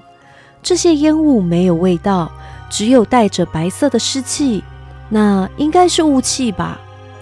雾越来越浓，浓到甚至眼前的一公尺都看不见。鸟儿惊慌失措，候鸟们整齐的队伍都乱了，甚至有些鸟想趁这个机会让燕鹅迷失方向。还有一只天鹅靠近阿卡，带着阿卡的雁群到处乱飞，飞到一半还突然不见。一只路过的绿头鸭飞过来提醒他们，可以先降到水面上，等雾散了再飞。大伙儿才知道自己被耍了，原来大家一直在原地打转呢。远方传来炮声。让阿卡想起老灰雁提醒过他，人类在奥兰岛的南部设了炮台，用大炮驱赶雾气。他才终于认清楚了方向，带着大家平安的降落在奥兰岛。阿卡的雁群在海边的沙地落脚，到处都有着岩石和积水，这对鸟儿来说是个天堂，有着丰沛的食物。第二天早上，燕儿们到牧场上觅食，尼尔斯则是到海边捡蛤蜊。他为了储备食物，还用蓑衣草编成了小背包。原本一切顺顺利利的，但是到了中午，燕儿们纷纷飞来，问尼尔斯有没有看见莫尔登。尼尔斯，你有看见莫尔登吗？啊，他没有跟我在一起诶。刚才他本来还跟大家在一起的，不知为何突然就不见了。那那有看到狐狸或老鹰来过这里吗？还还是有人靠近？这倒也没有哎，我也没有发现。莫尔登会不会在迷雾里走失了呀？怎怎么会这样？莫尔登去哪儿了？会不会有危险啊？自从离家以后，尼尔斯和莫尔登形影不离，白天一起遨游，夜晚一起入眠。他们两人互相扶持，无话不聊，早已是彼此最佳伙伴。所以莫尔登失踪，让尼尔斯非常担心。尼尔斯马上出发寻找，在浓雾中边跑边叫着莫尔登的名字。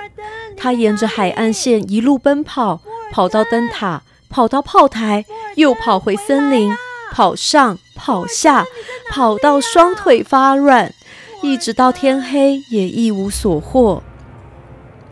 尼尔斯脚步沉重的回到了燕鹅休息的地方，突然看到浓雾中有个庞大的白色身影朝自己走来，是莫尔登。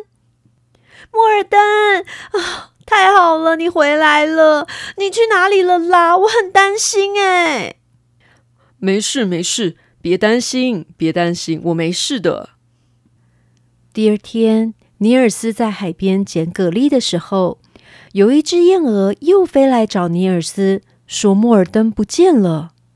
尼尔斯担心极了，他怎么又不见了？会不会又在雾里迷路了？尼尔斯仓皇的到处寻找。但怎么找也找不到它。傍晚在回到海岸的路上，他发现脚边有石头滚落，回头一看，石头缝里好像有什么东西。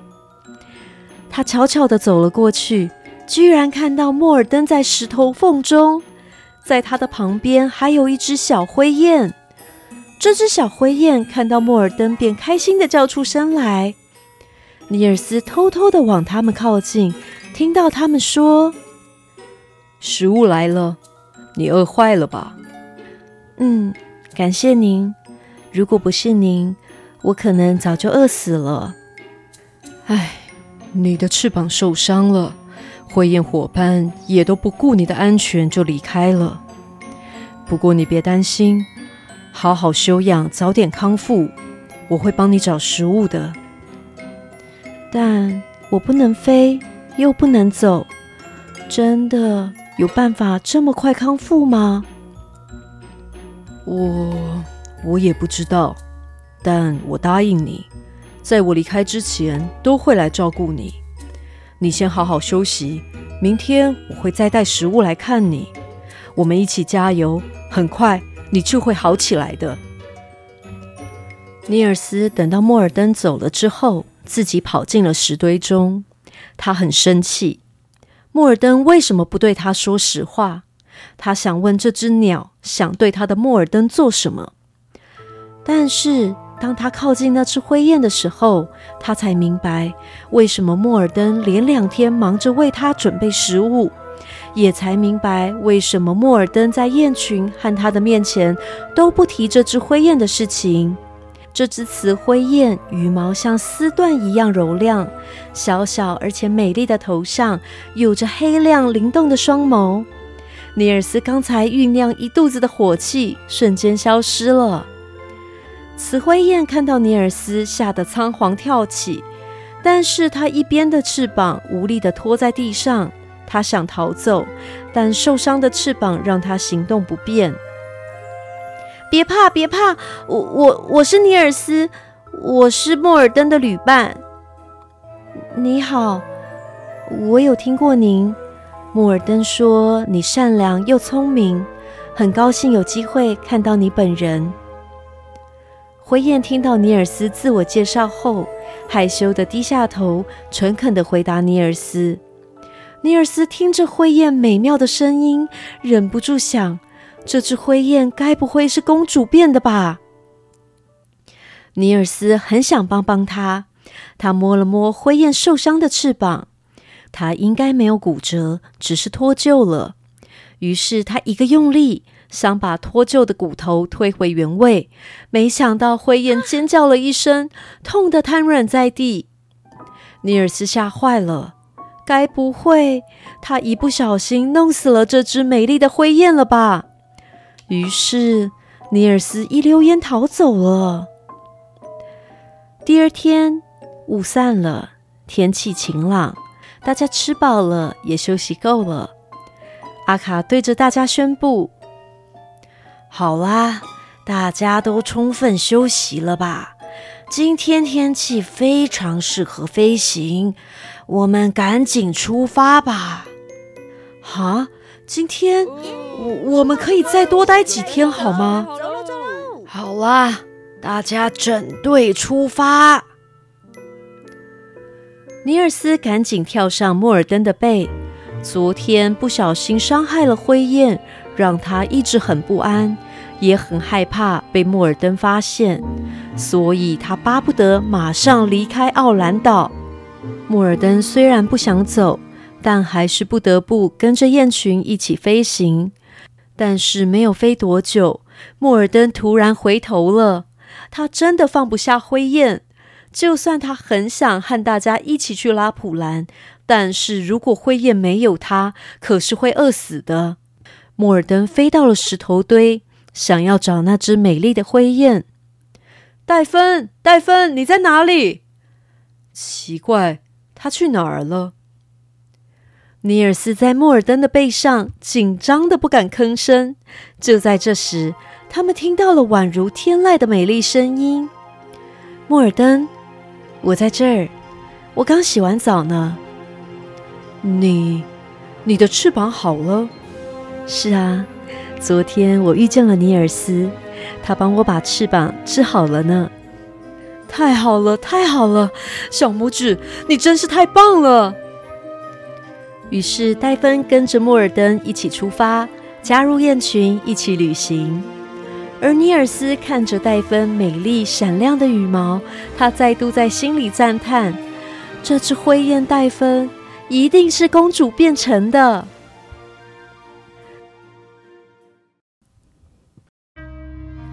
四月八日，星期五，海峡吹着强烈的风。尽管雁群的方向被吹偏了，他们还是努力往奥兰岛西侧的陆地飞去。眼前已经可以看到陆地了。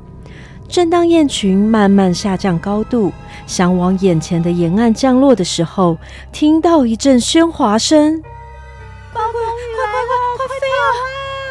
阿卡看身下的水面已经被天上的乌云染成暗黑色，赶紧高声大喊：“来不及啦！大家快降落，降落到海面上！”可是雁群还没降落到海面上，就遇到了暴风雨。强烈的风挟着沙土席卷而来，雁群也被卷入暴风雨中，风越来越大。雁群努力想冲出暴风圈，但是总是没有办法突破。没飞多久，阿卡就发觉不对劲。大伙儿在这样的暴风雨中奋力飞行，太耗力了。他们再次降落到海上，海面上波涛汹涌，一个又一个的白浪起伏不定。雁群虽然不怕这样的惊涛骇浪，甚至非常喜欢这样的浪。但是这种海浪会把雁群冲散，更危险的是，燕儿在这样的浪里，就像婴儿躺在吊床上，非常舒适。摇摆的海浪让雁群昏昏欲睡，有的鹅已经弯起脖子，把嘴插在羽毛下面，准备睡觉了。别睡，大家快起来！睡着会被海浪冲走的，一旦落单就糟糕啦！大家快起床！大家拼命挣扎，保持清醒，但是仍然抵不过睡意。就连阿卡也忍不住打起瞌睡来。不过，阿卡不愧是阿卡，他瞬间看到海浪中出现圆圆黑黑的东西，海豹！什么？有海豹！海豹！所有燕鹅立刻惊醒，振翅起飞。最后一只飞离海面的燕鹅还差点被海豹咬到脚。暴风雨吹了一整天，幸好燕鹅们有机灵的阿卡守着，才能幸免于难。暴风雨疯狂的打着，阿卡默默担心着。他其实也不知道有没有办法带着燕儿度过这个难关。到了傍晚，海面开始飘来巨大的冰块，雁群只能飞在空中躲避冰块的撞击和凶恶的海豹。天空的乌云越来越厚，月亮也被遮住了，天色完全暗了下来。疲惫的候鸟在海上苦苦挣扎着。好不容易，雁群看到一个悬崖，阿卡带着雁群越过了悬崖，飞进了山上一个半圆形的洞穴里。大家环视洞穴，洞口的亮光可以让大家看到洞穴的深处。有有眼睛，那那里有眼睛在盯着我们。大家别怕，是羊。尼尔斯的眼力比燕儿好很多，他赶紧出声安抚大家。燕儿的眼睛也慢慢适应了洞穴里微弱的光线，清楚的看到这些羊。洞穴里一共有十二只羊，最前面的公羊头顶有着又长又弯的角，看起来又威风又优雅。阿卡带着雁群向这只公羊打招呼，不过羊群默默无语，大家以为这些羊不欢迎雁群了。过了一会儿，有只愁眉苦脸的老母羊哀声的开口说：“咩，你们可以留在这儿，我们只是没有心力招待你们。没，不用那么客气，我们只是来避难的，不用特别招待我们。”我们自己找地方休息就好了。没，既然你们想住在这儿，那还是舒服一点比较好。美，来跟我来吧。今年冬天下了很大的雨，幸好农夫为我们准备了很多食物。这儿的食物也分给你们吃吧，咩。雁群跟着老母羊走到了洞穴里的低洼处，那儿积了很多水，旁边堆着高高的稻谷和竹叶。雁群们觉得真是太幸运了。每只鹅饱餐一顿之后，正准备呼呼大睡。羊群的领头公羊向他们漫步走来，在你们入睡之前，我得先让你们知道，这里不是个安全的地方。现在的情形其实不太适合让你们在这里过夜啊。如果真的不方便，我们走就是了。只是可以告诉我们这里是哪里吗？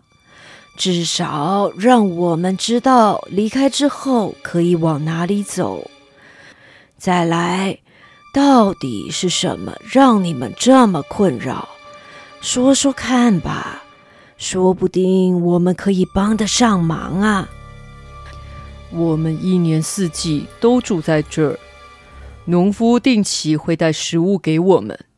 这里也没有任何危险的动物，日子一直都还蛮幸福的，一直到今年冬天。今年的冬天非常冷，连海都结冰了。有一天，居然有三只狐狸趁着海结冰的时候，走过结冰的海面，到了这座岛上。你们的体型这么大，也会害怕狐狸吗？我们醒着的时候确实不怕，不过到了晚上，我们睡着了，就没有办法防备狐狸的突袭。而这个岛上其他洞穴的羊群都被狐狸咬死了。那些狐狸今晚还会来吗？他们昨晚就叼走了一只小羊。只要大家还活着，狐狸就一定会来。再这样下去，这个岛的羊岂不是要绝种了吗？小拇指，这群羊在暴风雨中收留了我们。算是燕鹅群的救命恩人，你有想到什么可以救他们的方法吗？我现在还没有想到，不过我可以帮大家守夜，当狐狸一来就叫醒大家，让大家逃走。阿卡觉得这个方法如何？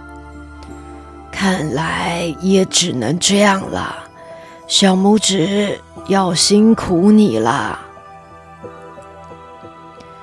深夜时分，尼尔斯坐在洞穴的入口处，睁大眼睛，聚精会神，为大家守着洞口。这时，暴风雨已经停了，天空干净无云，海上翻滚的浪中出现了月光的倒影。夜晚的景色好美，尼尔斯忍不住走出洞口，想要欣赏美丽的夜景。一走出洞穴，他才发现，这个洞穴位在山的最高处，山壁上有一条很陡的路可以抵达洞穴。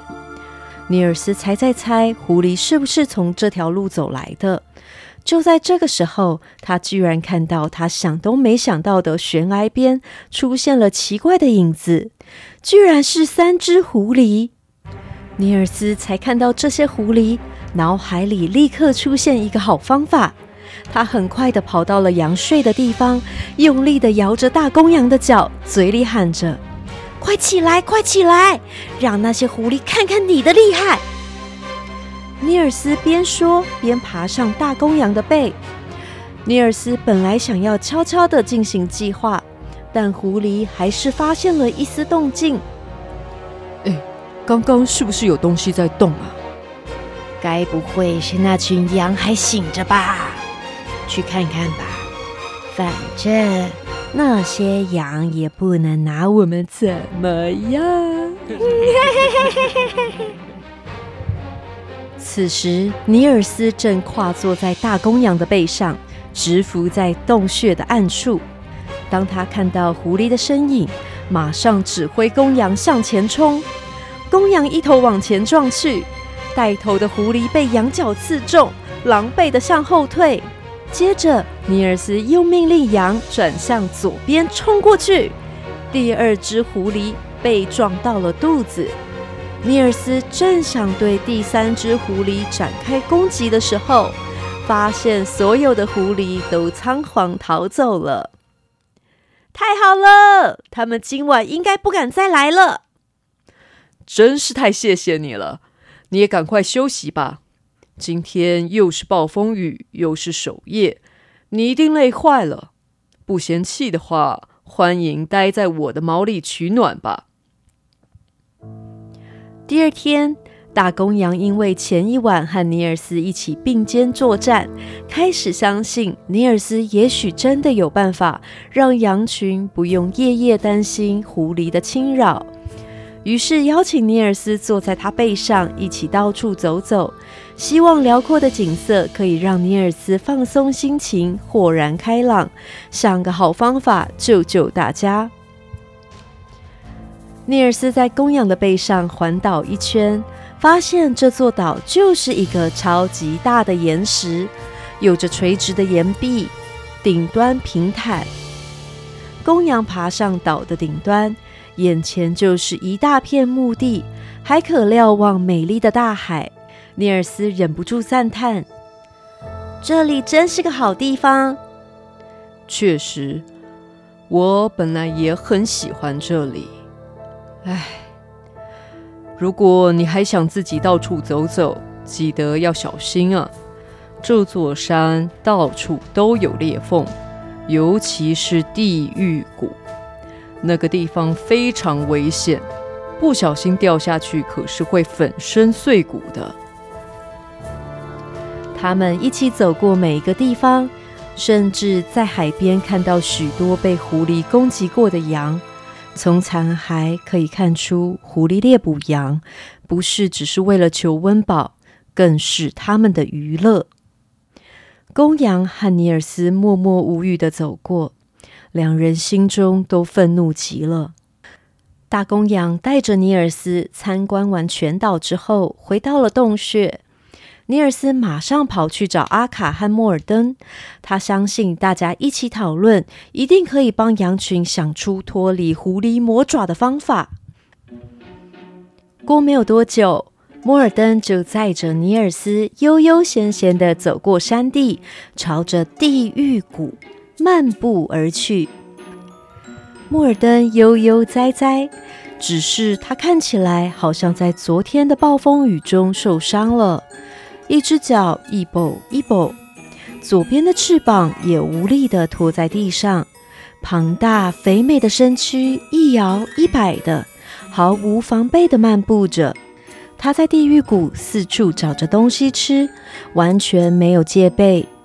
尼尔斯呢，也是躺在莫尔登的身上，悠闲地看着天空发呆。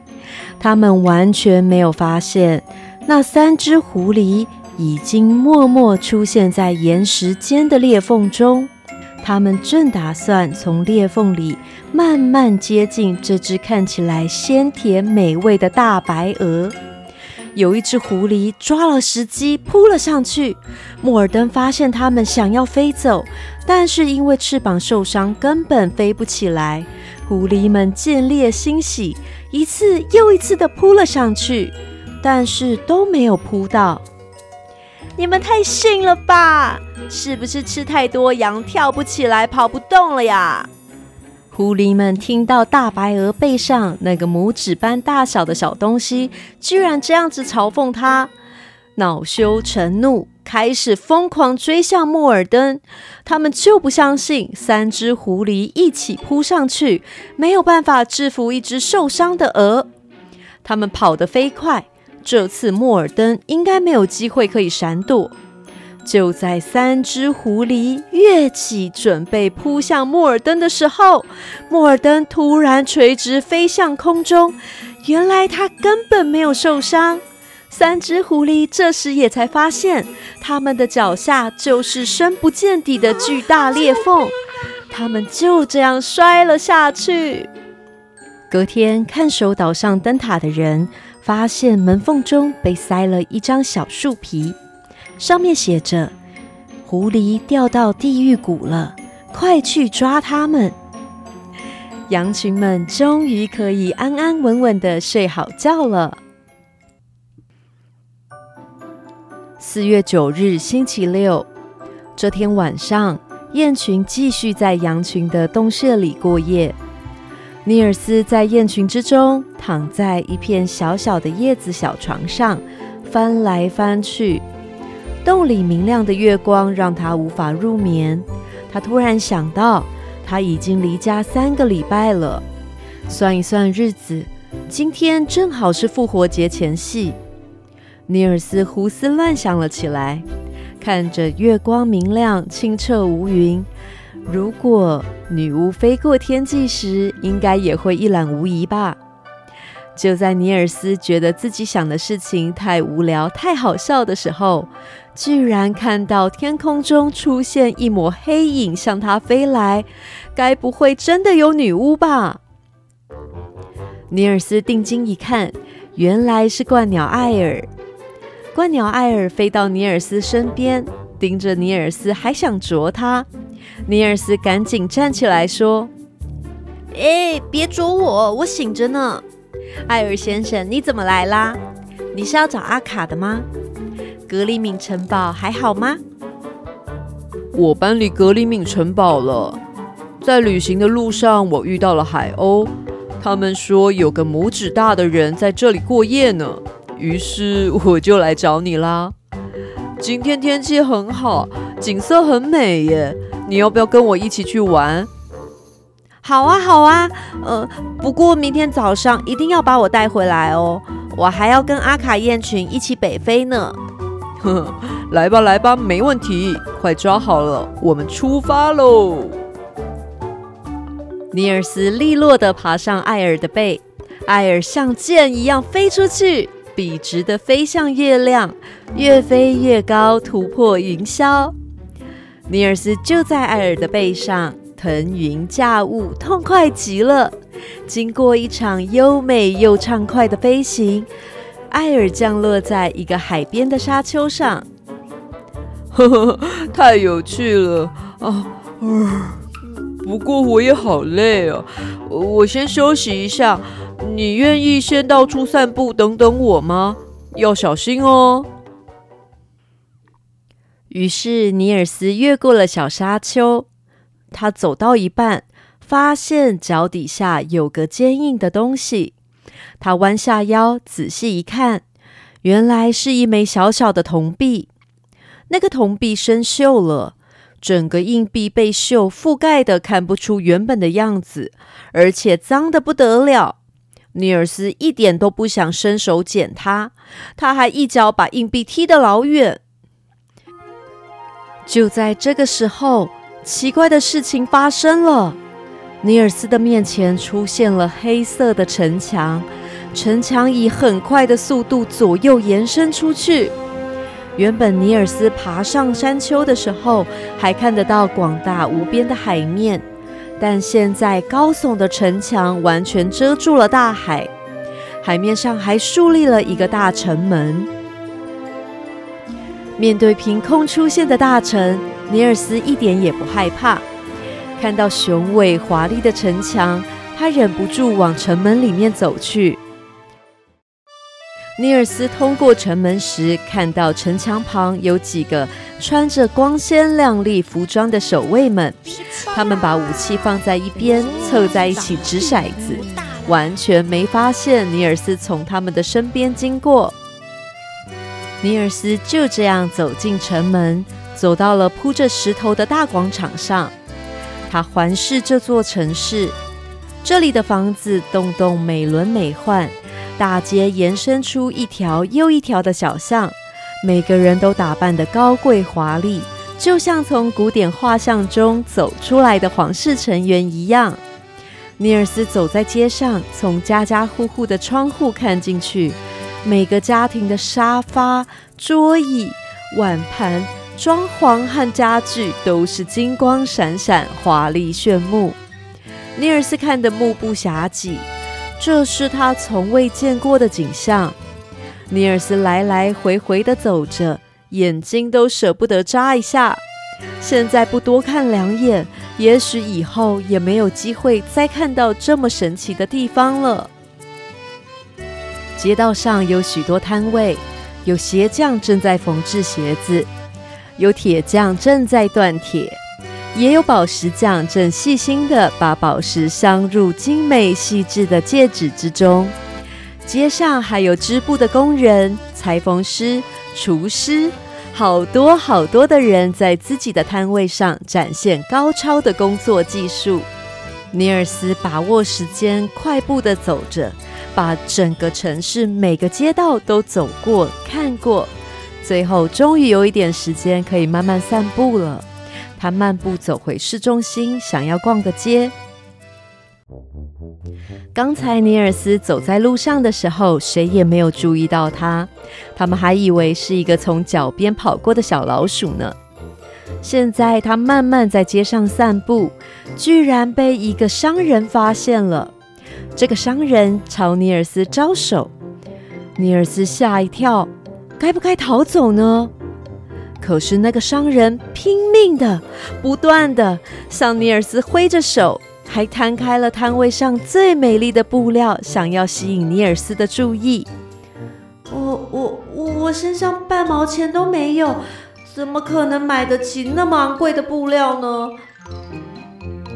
尼尔斯默默无语的对着那个商人摇了摇头。就在这个时候，其他的商人也发现尼尔斯了。他们马上放下其他有钱的客人不管，纷纷急切地把最珍惜的货品拿出来展示给尼尔斯看，想要吸引尼尔斯的注意。看得出来，这些商人非常兴奋，好像还有一点紧张。有些商人似乎紧张的手都在发抖呢。尼尔斯摊开手，表明自己可是一毛钱也没有。但是有个商人挡在他前面，伸出一只手指头，在尼尔斯面前摇啊摇的，接着不断的把美丽迷人的货物堆在尼尔斯面前。有个商人手上拿出一枚已经磨损的很厉害的小钱币给尼尔斯看。哎，该不会这么多东西只要一枚硬币吧？啊！不管再怎么便宜，我还是一毛钱也没有啊！尼尔斯把手伸进口袋中，想告诉大家自己是一毛都没有。没想到这些商人看到尼尔斯把手放进口袋，更是激动的把所有的金银财宝全都搬了出来。但看到尼尔斯。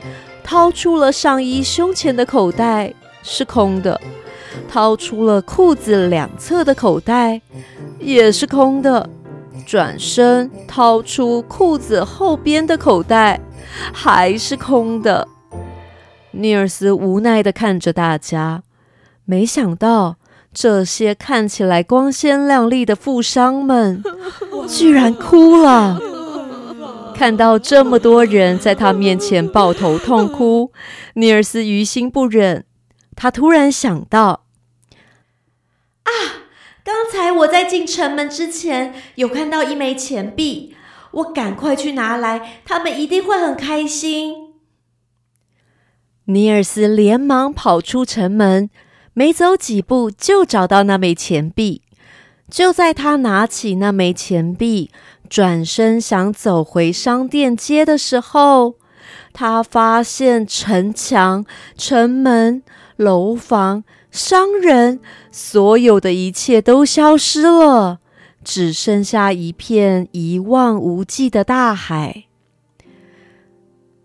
眼泪从尼尔斯的眼眶中一滴一滴的滴了下来。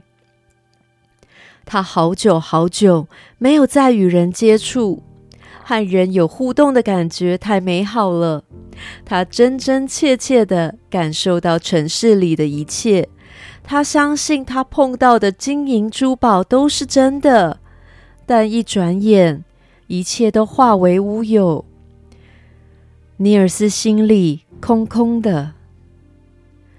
怪鸟艾尔睡醒了，尼尔斯跟艾尔说起这段经历。艾尔想了想，跟尼尔斯分享一段他从一只乌鸦那边听到的传说。古时候有个在海边的城市，这个城市的居民非常富裕，他们有钱有食物，不过他们也越来越虚荣。开始追求着奢华高贵，但是不实用的东西，甚至开始浪费食物。有一天，海上出现了巨浪，把整座城市都卷入了海中。这个城市没有被毁掉，居民也都还活着。每一百年就会再次出现，就像从没消失过一样。他们会回到原来的地方，过着如同往日般繁华的日子。不过，这美好的时光只有一个小时。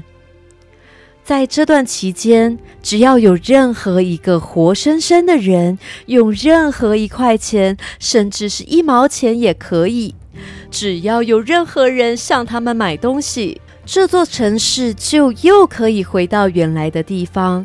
所有的人也可以过正常人的生活，不用再沉回海底。尼尔斯抱着艾尔的背，无声的哭着，眼泪不断从眼眶掉出来。他多么希望一切可以重来，他可以在看到那枚其貌不扬的硬币时，把那枚硬币捡起来。他多么希望他可以用那枚硬币。拯救那座城市里的所有人。隔天，尼尔斯闷闷不乐，他满脑子都是那座美丽的海底城市。阿卡和莫尔登说那只是场梦，劝尼尔斯不要再想那些虚幻的事情。但是尼尔斯听不下去，他坚信他看到的事情都是真的。有气无力的尼尔斯让大家担心极了。有知有经验的燕鹅想了个办法，他对尼尔斯说：“哎，小拇指，别再为过去的事情哀伤啦！来吧，跟我去看看我昨天看到的地方。相信你看了那个地方，心情会好很多的。”于是，雁群告别了羊群，再次出发，朝着那只燕鹅说的方向飞去。燕鹅们沿着海岸线往瑞典的哥特兰岛飞行。尼尔斯像平时一样朝底下望去，这座岛已经满溢春天的气息，树上点缀着鲜嫩的绿芽，茂密的牧草上点缀着小花。在复活节这天，哥特兰岛上人们在温暖的阳光下开心的游戏。有的人玩着球，有的人玩着捉迷藏。大人小孩在春天的景致下快乐的嬉戏，欢快的气氛渲染进尼尔斯的心中。原本抑郁遗憾的心情逐渐散去。尼尔斯的耳边传来了歌声。他看到许许多多的人们弹奏着乐器，有的弹着吉他，有的吹着喇叭。队伍一边游行一边唱歌。这座岛上的人们多么快乐啊！雁群从东侧朝哥特兰岛西侧的海滨飞去。夕阳西沉，温暖的光辉照进城市中的城墙和高塔。高大的建筑物和教堂上也蒙上了一层薄薄的金光。这座城市叫做威士比。尼尔斯从城市的上空向下望，随处可见颇具历史的城堡和教堂。在这里也有古老的城墙、高塔。不过，和魔幻之城不一样的是，威士比古老的街区只剩下被风、阳光和时间磨成的断壁残垣，没有城墙，也没有卫兵，什么装饰都没有。雁群想让尼尔斯打起精神来，在这座城市上空四处盘旋，希望尼尔斯可以仔细看看这个美丽的城市。这天晚上，雁群挑选了城市里的一个废弃的寺院过夜。雁群们很快睡着了，尼尔斯一个人清醒地坐在屋顶上，看着天空，独自思考着。那座魔幻之城如果没有被沉入海底，时光冻结，那些美丽的建筑也终究会在岁月的洗涤下，变成像这座威士比城一样，成就，失去耀眼的光彩。就算我真的拯救了那座魔幻之城的人们，我也不能保证那个城市能一直维持繁华。嗯。过去就过去了吧。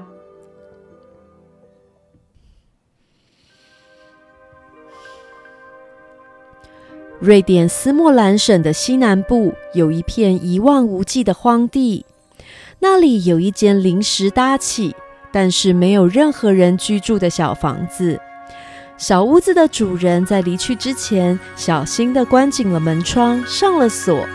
但是只用了一块布遮住窗上的裂痕，在风吹雨打之下，那块布已经破烂不堪，最后被乌鸦啄掉了。在荒地中有个小丘陵，那里有一大群乌鸦。这群乌鸦只有到春天产卵的时候才会回到荒地筑巢，其他季节就在有丰沛食物的地方觅食。那个啄掉小屋窗户破布的乌鸦，它的翅膀上有白色的羽毛，所以它的名字叫做白翅膀。白翅膀的体型比其他乌鸦还要大，力气也很大。但是其他的乌鸦们觉得它很笨，所以总是叫它阿呆、胖胖，用难听的绰号来取笑它。白翅膀一家本来是这群乌鸦的首领。白翅膀乌鸦统治这群乌鸦的时候，要求乌鸦们要自我约束，靠吃种子、虫子和动物的尸体为生。但是后来，乌鸦的数量越来越多，在有限的食物下，这群乌鸦认为温文有礼的生活会让大家活不下去的。于是，大家背弃了白翅膀一家，加入了疾风的阵营。疾风的老婆名叫微风，但她可完全不像微风般温柔。在疾风夫妇的带领下，这群乌鸦开始过着像盗贼一样的生活。不管是谁的食物，他们找到机会就会抢走，就连小兔子、小鸟的食物，还有蛋都不例外。自从白乌鸦家族在乌鸦群里被夺走领导权之后，白翅膀在乌鸦之中完全失去了地位。许多乌鸦都认为白翅膀很笨，一点也不像他的祖先，根本没有任何当领导的能力。不过，也因为这样。疾风夫妇完全没有把白翅膀当作威胁，甚至打猎的时候还会带着白翅膀，借此向乌鸦们显示他们比白翅膀更能干、更勇敢。白翅膀怎么会去啄掉小屋的窗户破布呢？原来他曾经在夜晚被其他乌鸦攻击，所以自此以后。一到了黑暗的夜晚，白翅膀就会离开它睡的地方，飞到这个屋子里过夜。这可是所有乌鸦都不知道的秘密哦。有一天下午，乌鸦们在洼地里找到一个盖了木盖的陶罐，没有人知道里面装了什么东西。我看看，我里面到底是什么啊？看起来就是好东西耶，好想知道哦。走开，让我来。呃，嗯，怎么塞的这么紧啊？哈哈，真是没办法，还是只能靠我了吧。白翅膀，你来看看你那没用的蛮力有没有办法派上用场。哦哦，是。嗯报报告疾风，我我我也打不开。微风上前啄了木盖，打不开；疾风也上前啄了木盖，也打不开。白翅膀上去啄了，也还是打不开。当乌鸦们眼巴巴看着陶罐一筹莫展的时候，他们听到了一个声音：“我来帮你们好吗？”乌鸦们抬头一看，发现有一只狐狸站在洼地的边缘，看着大家。这只狐狸橘红色的毛在阳光下闪闪发亮，但就是缺了一边的耳朵。当然好，你来，你来试试。疾风说完话，带着乌鸦们一起飞到洼地的上缘。狐狸史密斯跳下洼地。一边转着陶罐，一边摸来摸去，用嘴咬，用脚拨。史密斯用了许多的方法，也没能打开陶罐。你知道里面装的是什么吗？史密斯转了转罐子，听着陶罐里发出的声音，回答说：“这里面应该是银币。”银币，银币，我爱我爱，耶耶耶！银币呀！史密斯说的话让乌鸦们激动兴奋。虽然银币对乌鸦而言一点用处也没有，但是乌鸦们就是喜欢银币，喜欢的不得了。我想，我知道有谁可以帮你们打开这个陶罐呢？接着，史密斯告诉乌鸦们尼尔斯的事情，说只要乌鸦把尼尔斯带到这里来，一定可以打开这个陶罐。不过，在乌鸦拿到银币之后，必须把尼尔斯交给狐狸史密斯。乌鸦们根本不认识尼尔斯是谁，自然一口答应。双方很快达成了协议。疾风立刻率领了十五只乌鸦出发了。这一天，尼尔斯遍寻不着食物，眼前有两只松鼠在树枝上玩耍。尼尔斯想，松鼠应该还有储藏一些食物吧。他想拜托松鼠分给他一些，就算是一颗榛果也好。但是松鼠完全没有听到尼尔斯的声音。尼尔斯追着松鼠往森林里跑去。尼尔斯追进了一个树丛中，这时有东西从后面拉了他一下。他回头看，是一只乌鸦叼住了他的衣领。他想挣脱，但这个时候又来一只乌鸦叼住他的鞋子。尼尔斯吓坏了，他努力抵抗。但还是被乌鸦叼走了。尼尔斯以为乌鸦把他叼走是想恶作剧，一直拜托乌鸦把他送回燕鹅群中。但是这两只乌鸦充耳未闻，完全不理会尼尔斯的请求。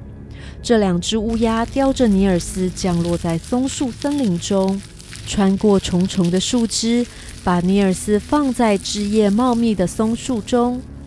这个地方在树叶的遮盖下，隐匿的不得了。就算是老鹰从上方飞过，也绝对看不到尼尔斯。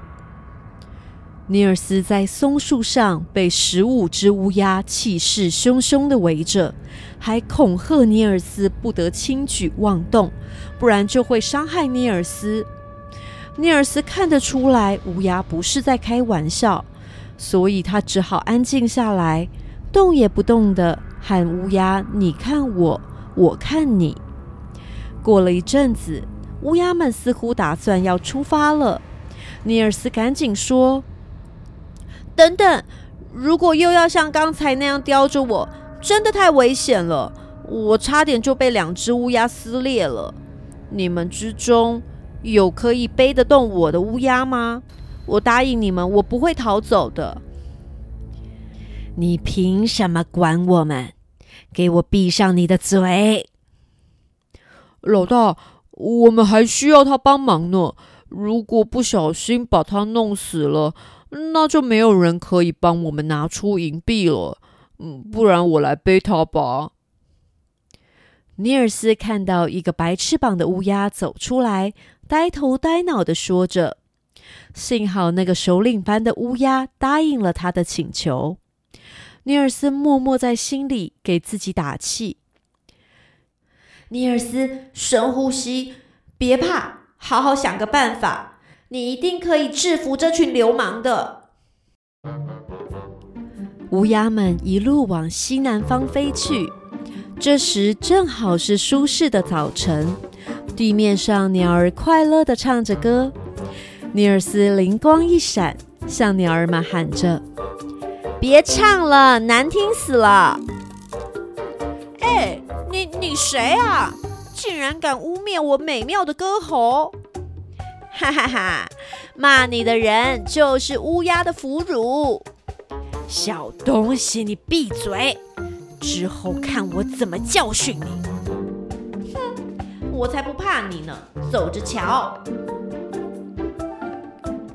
乌鸦飞行的过程中，尼尔斯再次嘲讽唱歌的鸟儿：“是你。”最美丽的鸟儿，别当真，别当真，是是是谁在说话？是乌鸦的俘虏。疾风回头想再次警告尼尔斯，白翅膀开口说：“让他说吧，说不定这些鸟会觉得我们乌鸦很风趣幽默呢。”疾风也觉得好像是呢。便让尼尔斯尽情地说。于是尼尔斯一路上以“乌鸦的俘虏”这个称号，不断地和唱歌的鸟儿说话。到了后来，乌鸦们甚至会跟着尼尔斯说的话笑得东倒西歪呢。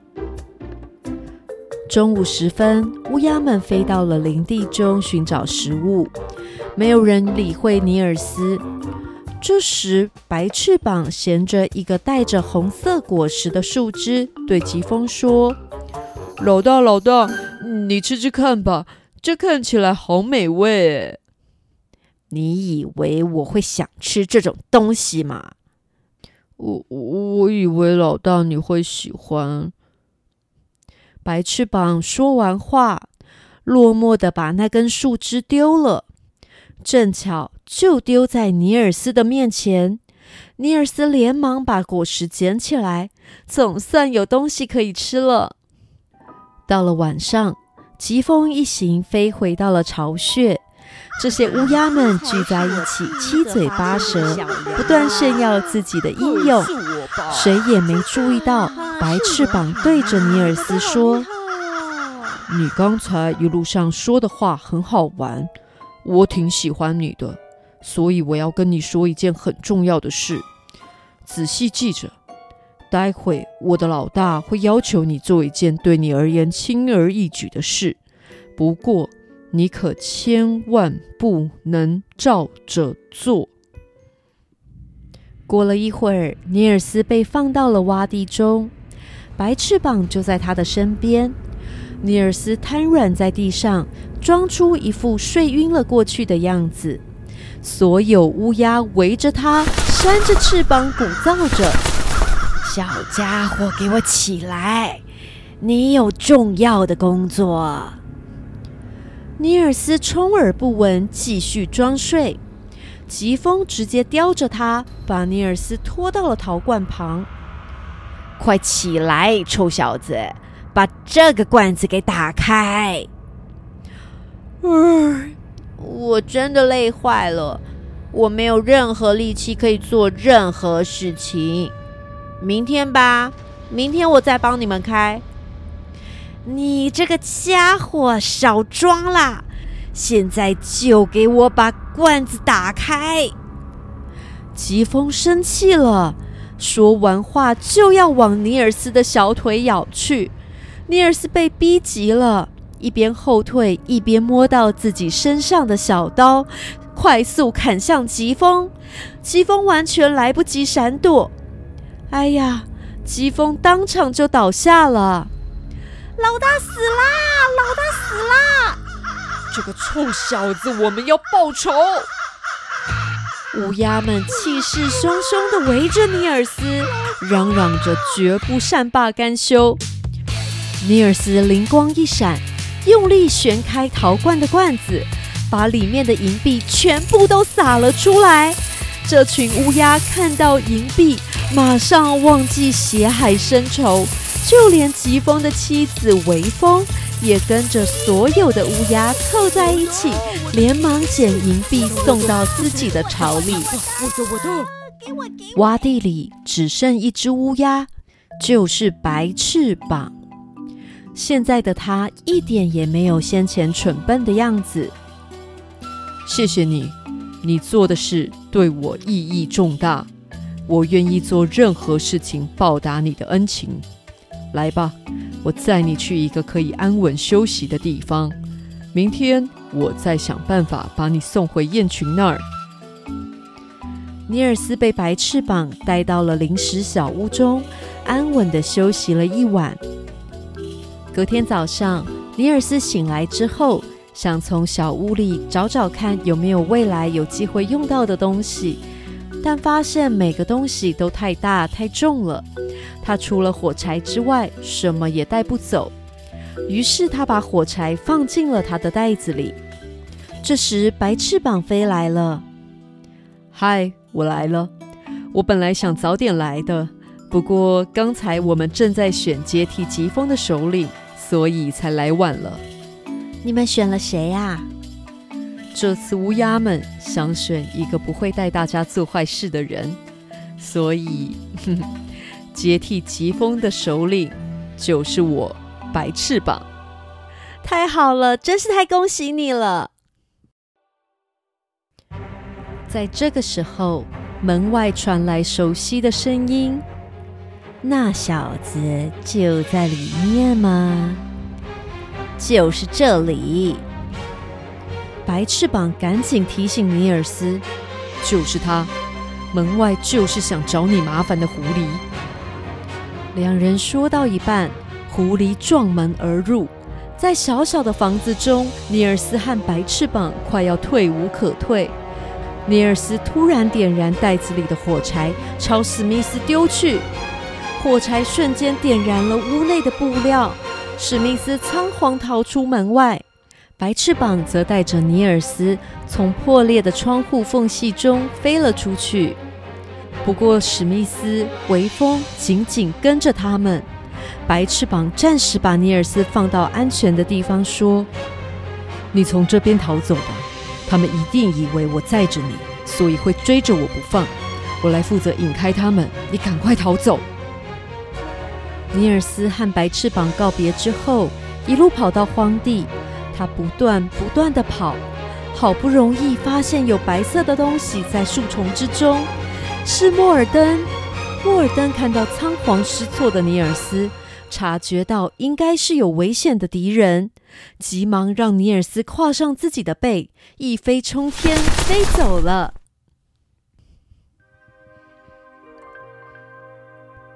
陶肯湖是个很大的湖泊，湖中长满了芦苇。这些长得像人一样高的茂密芦苇丛，就像是隐秘的小窝。一丛一丛的芦苇之间形成了小水道，水道中的水清澈干净，水中长着浮萍和水藻，中间有许多的小鱼、小虾和水鸟。水鸟生活在芦苇丛中，不怕被敌人发现，也不愁找不到食物，所以每年都有许多的鸟类在这里聚集。鸟儿们能有这么一个安心栖身之所，在这里下蛋，带着鸟宝宝快乐的生活，真是幸福极了。可是住在附近的农民为了要有更多耕种的土地，一直讨论着要抽干这个湖的水。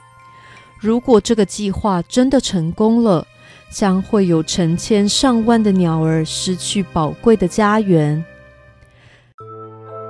在陶肯湖中有只年轻的野鸭，名字叫做野尔。某天晚上，它在陶肯湖和其他野鸭嬉戏玩耍的时候，被子弹打中。野尔努力挣扎，它虽然成功逃过第二枪的攻击，但它还是疲惫不堪的在一个农家前昏了过去。农家里的女主人温柔地抱起了野尔。她仔细地端详着耶尔的伤势，接着找了一个干净舒适的鸟笼，让耶尔休息。当耶尔再度醒来的时候，看到眼前有一双又尖又利的爪子。定睛一瞧，有只长毛猎犬，双爪挂在笼子上，在笼子外盯着他看。耶尔吓坏了，他记得这只猎犬西沙。去年他还是小鸭子的时候，他就曾经见过这只狗。它露着狰狞的牙齿，气势汹汹的在捕猎。怎么他运气就这么不好？哪里不去，居然落入了西沙的家里？我夫，你为什么在这里？你不是住在芦苇丛中吗？耶尔一度吓得说不出话来。过了好一会儿，才缓过来。他回答：“又又不是我要来的，我也不知道我为什么会在这里。我只记得我被枪击中，我努力想逃走，但不小心晕了过去。再醒来的时候，就在这儿了。”我发，原来如此，可能是主人想帮你养伤。主人有交代。在房子里不可以咬其他的动物。主人既然让你进来，就代表你不是我的猎物。你不用怕，我不会对你怎样的。说完话，西沙就走到壁炉的旁边，悠闲的趴下，很快的睡着了。耶尔也放松了起来，开始吃起笼里的饲料和水。过没有多久，也睡着了。接下来的日子，耶尔在笼里吃完睡，睡完吃，渐渐恢复了精神。女主人帮他敞开鸟笼，耶尔摇摇晃晃的试着走出笼外，但他只走几步就跌倒，爬不起来。这时，西沙走向野尔，对着野尔张开大嘴：“完蛋了，完蛋了，这次死定了！”没想到，西沙轻轻地捡起野尔，把它慢慢地放回鸟笼之中。西沙就这样获得了野尔的信任。当耶尔再踏出鸟笼时，他走到西沙的身边，把身体窝在西沙的前爪之间。接下来的每个晚上，耶尔和西沙都用同样的姿势入眠，两人成为了好朋友。耶尔不只喜欢西沙，他更喜欢女主人。每次女主人喂他食物，他都会撒娇的用头磨蹭女主人的手。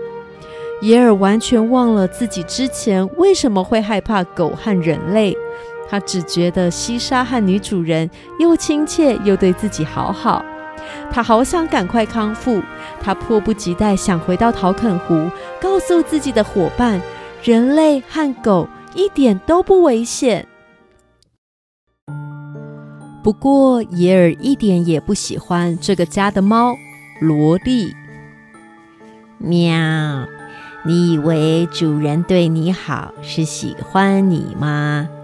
等你长得又肥又胖，他们就会把你煮来吃了。喵！你你你你胡说！喵！家里就你听不懂人类说话。西沙对人类的指示百依百顺，我就不一样了。他们的计划我都知道。哼，喵！才不可能！人类很善良，他们才不会这样。过了几天，耶尔完全康复了，甚至可以在屋里飞来飞去。不止女主人疼爱他，孩子也成为他亲密的好朋友。就在耶尔开始想，如果可以一辈子住在这里，可比回到陶肯湖里更幸福呢。有一天早上，女主人在耶尔身上绑了链子，让耶尔飞不起来。还把耶尔交给农庄里的一个男人。这个男人抱着耶尔来到陶肯湖边。陶肯湖的冰已经融化了，水草深深扎了根，绿色的叶鞘冒出了湖面。许多候鸟也都回到了陶肯湖生活。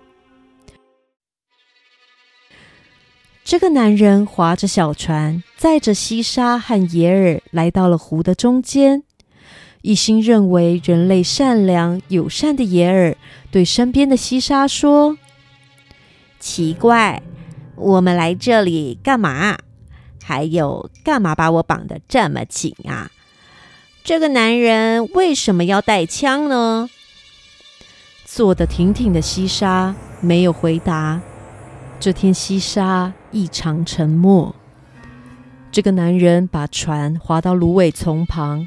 他就藏身在芦苇丛中，野尔的翅膀被绑着，在船上走来走去。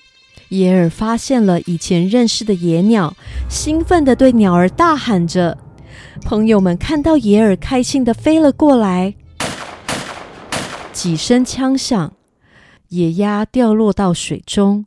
西沙马上冲上去猎捕了三只野鸭。耶尔这时候才明白。原来自己被当成诱饵了，悲愤交加的他后悔极了。他再也不和西沙说话，回到农庄也不在西沙的双腿间睡觉。他走到鸟笼间，郁郁不乐的睡着了。第二天，他又被带回同一个地方。这次，他只要看到野鸭，立刻大喊：“不要过来！”快走开！这里有猎人，猎人在芦苇丛中，千万不要过来。这一天，耶尔全神贯注，只要有任何的鸟类靠近，就会出声警告。就连遇到平常和野鸭争地盘的鸟，他也会提醒。一整天下来，耶尔一口水。一根草都没吃，他不想有任何一只鸟再遇到不幸。这一天，带着枪的男人没有机会开出任何一枪。虽然没有猎到猎物，不过这天西沙的心情看起来比昨天好得多。回到家里，西沙衔着耶尔，把耶尔放在自己的双腿间，抱着耶尔入睡。但是耶尔一点也不想再待在这个家里，他把嘴埋进翅膀中，佯装入睡。不管是女主人还是孩子来找他，他都不想理会。隔天，耶尔又被带到陶肯湖，他一如往常的警告着鸟儿留意猎人。这时，有个露丝的巢飘向了耶尔身边的沙洲。他发现竟然有个小人在巢里，他拿着两个小木片，把巢当作小船，一路向耶尔划去。耶尔，我是来救你的，你尽量靠近水边，我会帮你把链子解开。这个小人用细草把巢绑在岸边，提心吊胆的，担心猎人发现他。这时，天上飞过一群燕鹅，耶尔和猎人也发现了。快飞走，快飞走！这里有猎人呐，快逃啊！雁群飞得很高，子弹根本射不到这么高的地方。猎人一直注意着雁群，完全没有发现有个小人用小刀割断了耶尔身上的链子。更没有发现野尔要振翅高飞了。猎人没有发现，但西沙发现了，他冲上去压住了野尔。这只小狗，你听我说，如果你真的是只好狗，你就不应该让无辜的野尔被困在这里，天天到湖边当诱饵。西沙低头看着野尔，回答：“我，我只是舍不得失去一个朋友。你说的对，耶尔应该回到他想去的地方。”说完话，就松开了爪子，看着耶尔载着小人飞向自由的天空。耶尔离开后，农家的狗猫显得无聊了起来。连女主人也开始想念起耶尔的叫声。不过，最想念耶尔的是他们家三岁的孩子贝拉。他听说耶尔回到陶肯湖里了。为什么会这样呢？要怎么做耶尔才会愿意再回来呢？他希望可以去陶肯湖拜托耶尔回家，但妈妈就是不带他去。有一天，贝拉在庭院里独自玩着游戏，西莎趴在一旁陪着贝拉。平常西莎会特别留意贝拉的安全，不过这天西莎一直在想，她听到附近的农民们已经决定要把陶肯湖的水抽干。如果陶肯湖的水被抽干，野鸟们也就没地方生活。他的好朋友野尔又该如何是好呢？不断思考着事情，西莎完全没有发现贝拉已经推开了家里的门，向外走去。贝拉想自己去找耶尔，耶尔看到他一定会愿意跟他一起回家的。他走到湖岸边，不断喊着耶尔的名字。虽然许多长得像耶尔的野鸭飞过，不过没有任何一只朝贝拉多看一眼。贝拉想。不如到湖中央去吧，到湖中央才看得到更多的野鸭，野尔才会知道自己在找他。湖边停了许多小船，但都拴得很紧。贝拉只能坐上一旁一艘没有被拴住，而且进了水的小破船上。贝拉也不会划桨，就摇摆着身体想让船移动，在水的流动下。这艘船在湖上飘动了起来。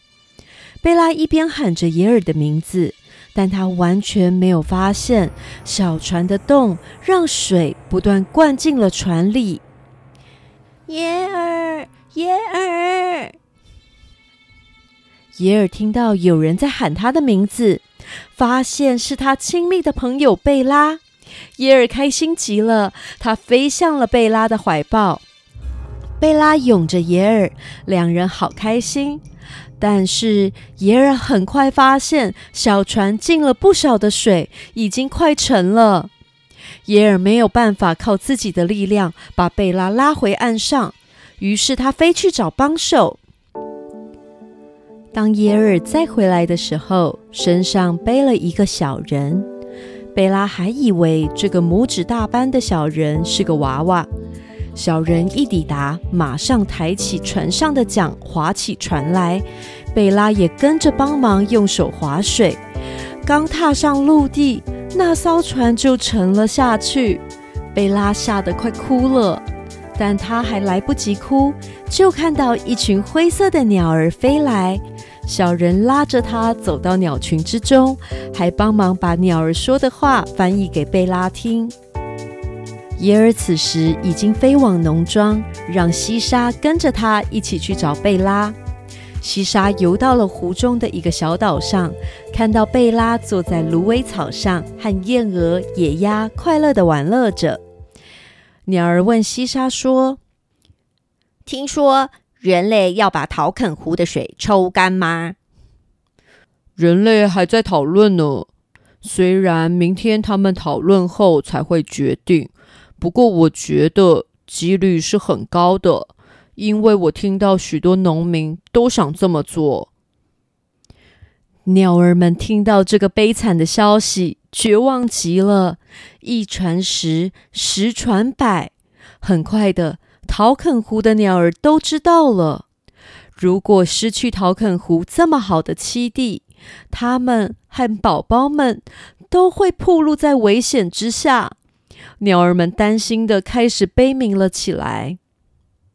西沙在陶肯湖玩了一会儿，准备回家的时候，阿卡跟西沙两人说了几句话，西沙就回家了。这时，农庄因为贝拉不见了，全部乱成了一团。仓库、水井、地下室、大路、小巷，里里外外、上上下下，每个人找遍了所有的地方，就是找不到贝拉。众人仔细的搜寻，有人看到贝拉的脚印走到了湖边，大家在湖边发现进了水的破船居然不见了，大家面面相觑，不敢说出心中的猜想。抱着最后一丝希望，农场主人和所有工作人员乘着船分头去找孩子，但是还是遍寻不着。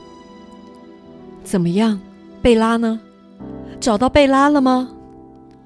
夫夫人，贝拉可能坐到破船，沉到陶坑湖里了。什么？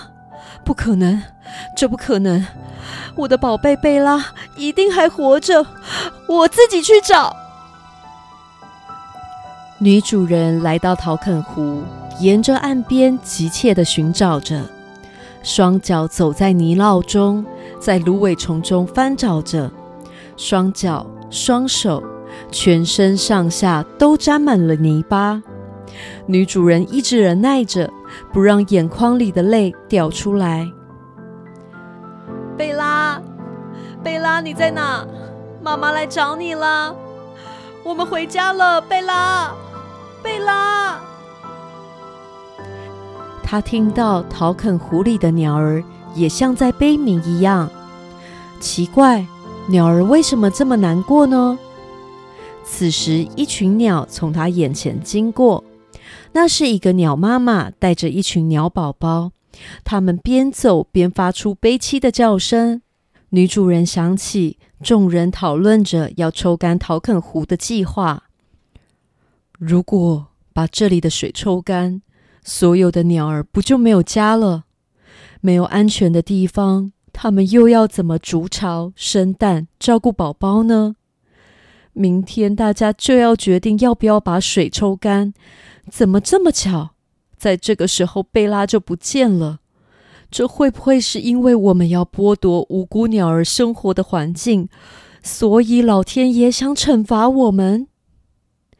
女主人赶紧回家，把这个想法跟丈夫说。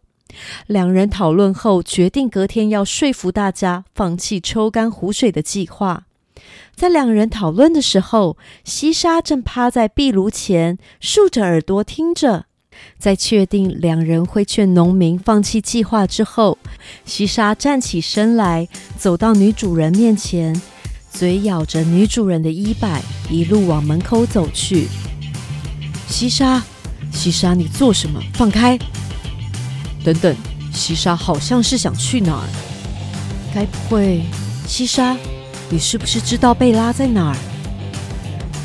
西沙听到女主人的话，兴奋地跳着。并示意要主人打开大门。女主人一开门，西沙便直直往陶肯湖的方向跑去。大家紧紧跟着西沙直奔陶肯湖畔。一抵达湖畔，就听到贝拉的哭声。原来贝拉玩了一整天，肚子饿了，天又黑了，贝拉才开始想爸妈，忍不住哭了起来。农场主人循着哭声，开心的接回了贝拉。四月二十三日，星期六，雁群飞离了陶肯湖，来到了东约特兰省。这是一个位于瑞典东南方的省份。尼尔斯骑在莫尔登的背上，和雁群一起从瑞典的东方向北飞行，飞过了一个平原。那儿有着一栋栋白色的教堂和住家，大部分都是白色、美轮美奂的两层建筑。平原上，农夫们已经开始辛勤的工作。雁群飞过广大的耕地、墓地，当然，旅途上也不免和陆地上的动物叽里呱啦的呱噪聊天。雁群飞过了平原，飞过了高山，沿着瑞典东方的运河飞行。尼尔斯突然尖叫了一声：“莫尔登，我的鞋子掉了！”好，你抓牢了，我去看看。莫尔登向下飞的时候，正巧有两个孩子走了过来，捡起了尼尔斯的木鞋。看到鞋子被捡走，莫尔登赶紧再往天空飞去。这两个孩子就是尼尔斯学校的同学奥萨和奥萨的弟弟麦兹。哎，天空居然掉下一只小木鞋，该不会是天上这群燕儿的鞋子吧？麦兹才说完，便觉得自己想的答案太夸张了。这怎么可能呢？两姐弟仔细的研究着小鞋。把鞋子翻过来翻过去，麦兹，你看这里有字。天哪，这字真的太小了。西威门赫格教区，尼尔斯霍尔。奥萨姐弟两人面面相觑。尼尔斯霍尔。不是他们之前在斯坎尼省读书时的同学吗？四月二十八日，星期四，奥萨和麦兹继续往北方旅行，来到了耶尔马伦湖。这天，湖边刮着很强的风，耶尔马伦湖的湖面仍然是冰冻的。奥萨姐弟看着耶尔马伦湖，思考着。到底要从岸边往北方走去，还是冒着危险从结冰的湖上走到对岸？在初春的时候走上结冰的湖面，其实不是什么好主意。不过，两人观察岸边的冰块有八公分这么厚，看起来似乎没有问题。同时，看到湖面上有一条冰结成的路，直通对岸。看起来似乎一个小时就可以走完，我们就走走看吧。好，我们一起小心的走，千万别掉到裂冰里了。为了早点抵达对岸，两人选择穿越耶尔马伦湖，一步一步，小心翼翼的走在冰上。冰不算滑，还算好走。他们走着走着，才发现有些冰上浮着水，代表这个湖面已经有一些冰融化了，四处都有薄冰。不过，两个孩子并不害怕。现在是大白天，他们只要张大眼睛，注意小心避开危险的地方就好。这湖的冰一点也不滑，真好走。幸好我们没有走岸边，刚下过雨的路到处都是泥泞，一定很难走。两人轻快地在湖面上走着，走没有多久，到了威廉岛附近，有一个老妇人从屋里看到他们走在冰湖上，开始对两个孩子挥着手，还高声不知在喊些什么。他在喊什么啊？他可能是在警告我们，走在冰湖上很危险吧？刚才一路走来很顺呢，我们小心点，不会危险的。没错，而且我们都已经走这么远，现在才回头也太笨了吧？就是啊。奥萨和麦兹两人牵着手，一边比赛谁能找到最好走的冰块。一边笑闹玩乐，有了彼此的陪伴，两人忘记了疲倦和饥饿。只要两个人在一起，他们什么困难都不怕。两个孩子一边走一边抬头看向对岸。我们走了好久，怎么还离岸边这么远？这湖面比我们想象的还要大好多。岸边好像在移动哦，湖面吹着西风，风越吹越强，两人拉紧了自己的衣服，用力的环抱着自己。在冷风吹拂下，他们越走越辛苦，而且阵阵冷风竟然伴随着犹如工厂机械发出来的声音。宽广的湖面上是不会有工厂的，那声音到底是从哪里出现的？他们逐渐靠近北边的湖岸，不过风也越吹越大，像机械工厂的声音也越来越大。姐姐，到底那是什么声音啊？越听越熟悉耶，到底是什么声音啊？啊，是波浪撞到岸边的声音。但是湖面都被冰冻住了，怎么会有这样的声音呢？两人停下脚步，望向四周。发现远方岸边一道原本他们以为是道路旁积雪的白色物体，其实是湖水打在冰块上的水墨，而且这个白色物体似乎正在移动着。看到此景，两人没再多说话，默默加快了自己的脚步。原来西方的湖面的冰融化了。他们不知道究竟是什么地方的冰块裂开了，只知道这个冰湖不再安全，现在危机四伏。走着走着，两人突然感觉到脚下的冰块变高了，就像冰块下面有什么东西把冰块往上撑一样。冰块一上一下的晃动，接着冰块发出一阵声响。两人眼睁睁的看着冰块裂开，裂痕从四面八方延伸扩大。随着冰块一上一下的浮动，冰上的裂痕持续的扩大，湖上的冰也裂成了好几大块。姐姐是裂冰，奥兹还来得及，我们赶快跑回岸上去。但是两姐弟不知道哪里的裂痕大。也不知道哪里有坚固的大冰块可以通过，所以两人只能像无头苍蝇一样失去方向的跑来跑去，距离对岸越来越远。两人慌张失措的哭了起来。这个时候，两人听到天空中传来燕鹅的叫声，抬起头来，发现有雁群在他们的头顶上盘旋。更不可思议的是，在雁群的叫声中，居然有个人在说话。往右边走，右边，右边。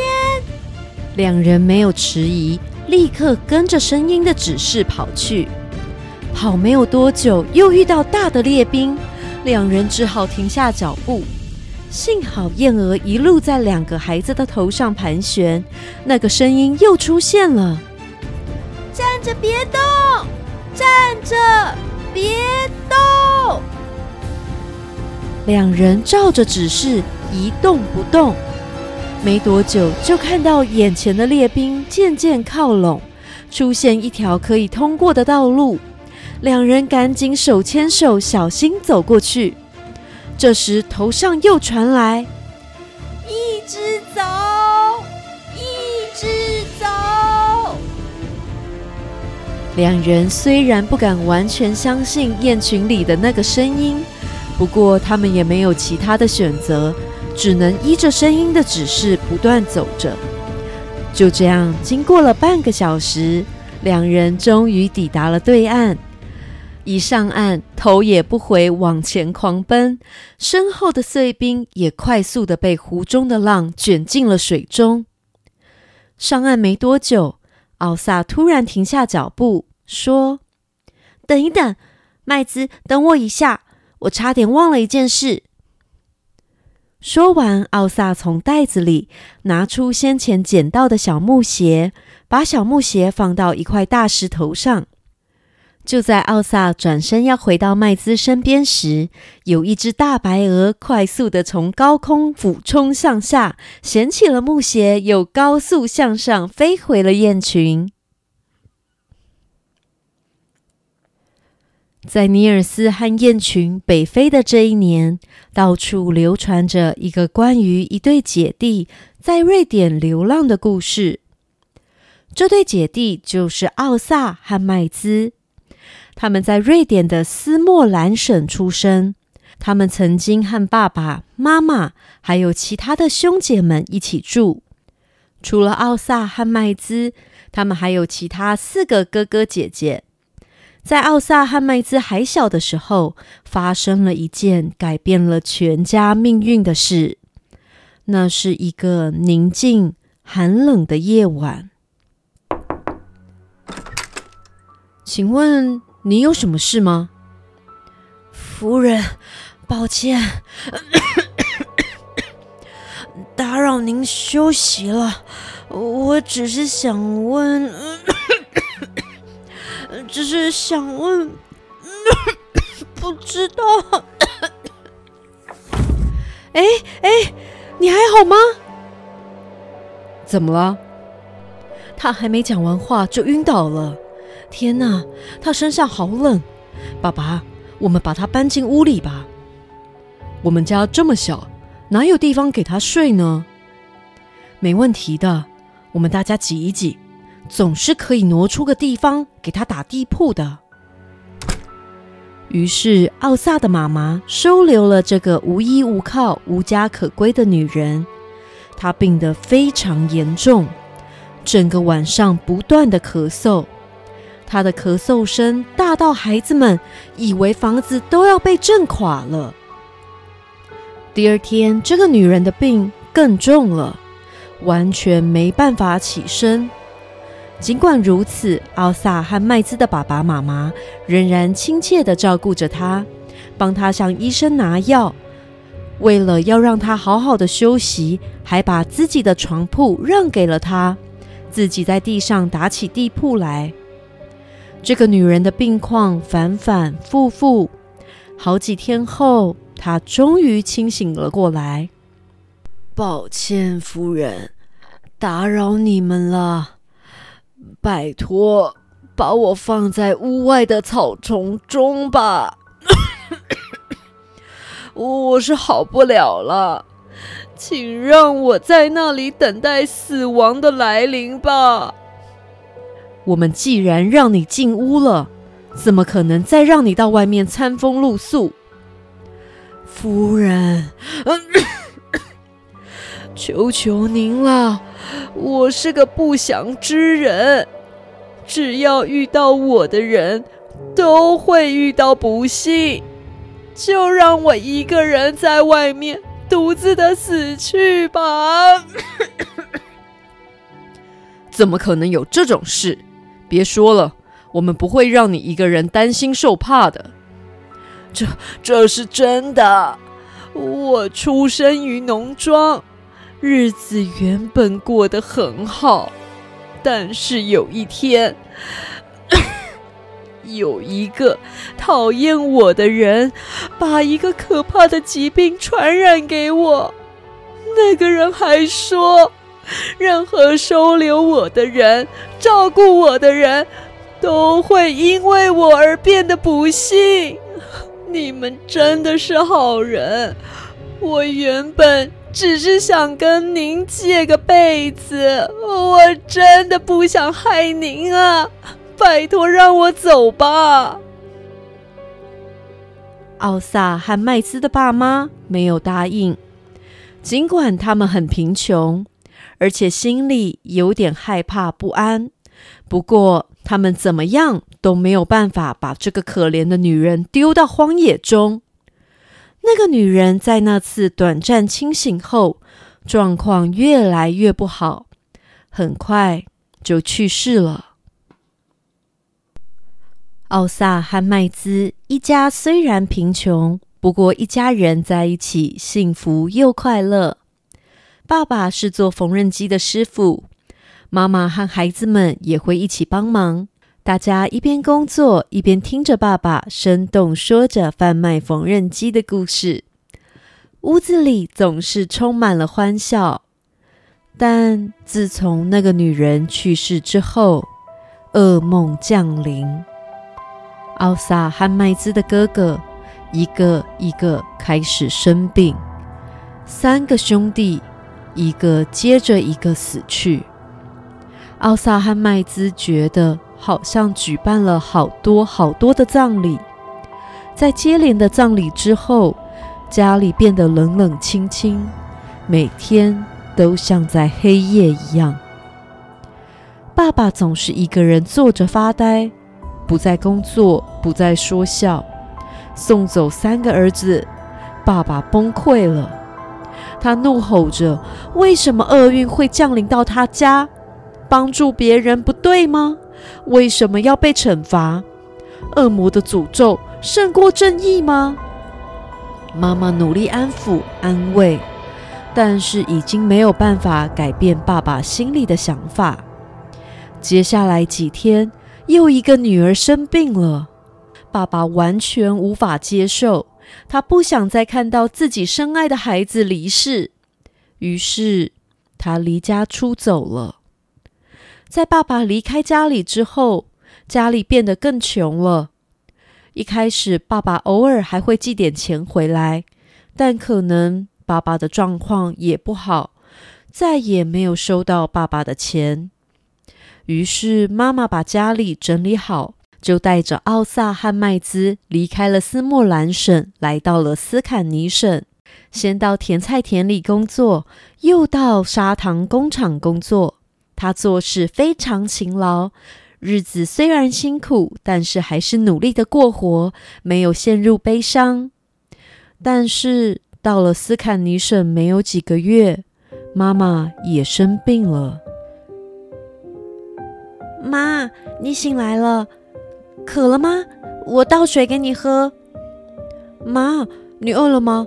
我们还有一点面包，吃一点好吗？奥萨，麦兹，来，妈妈跟你们说，妈，妈，你好好休息，有话不急着现在说啊。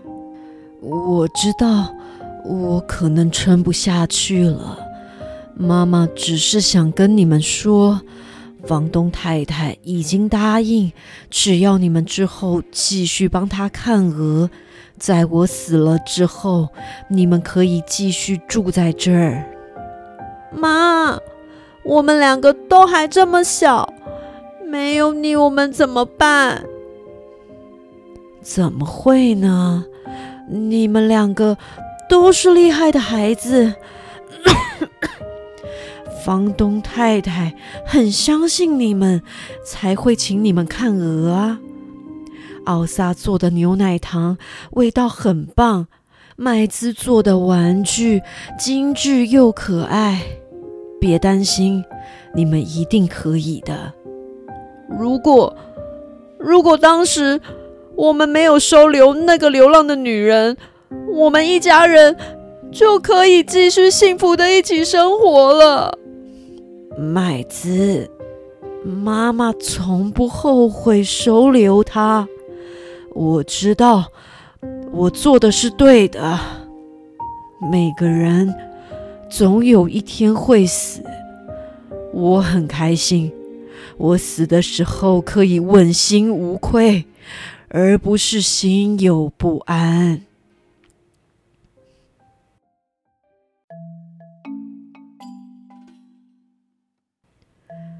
在妈妈去世之后，奥萨和麦兹继续看鹅，闲暇时间就做自己最拿手的牛奶糖和玩具，并拿到农庄里贩售。两个人很会做生意，他们还会从农庄买鸡蛋和牛奶，再拿去卖给工厂里的员工们。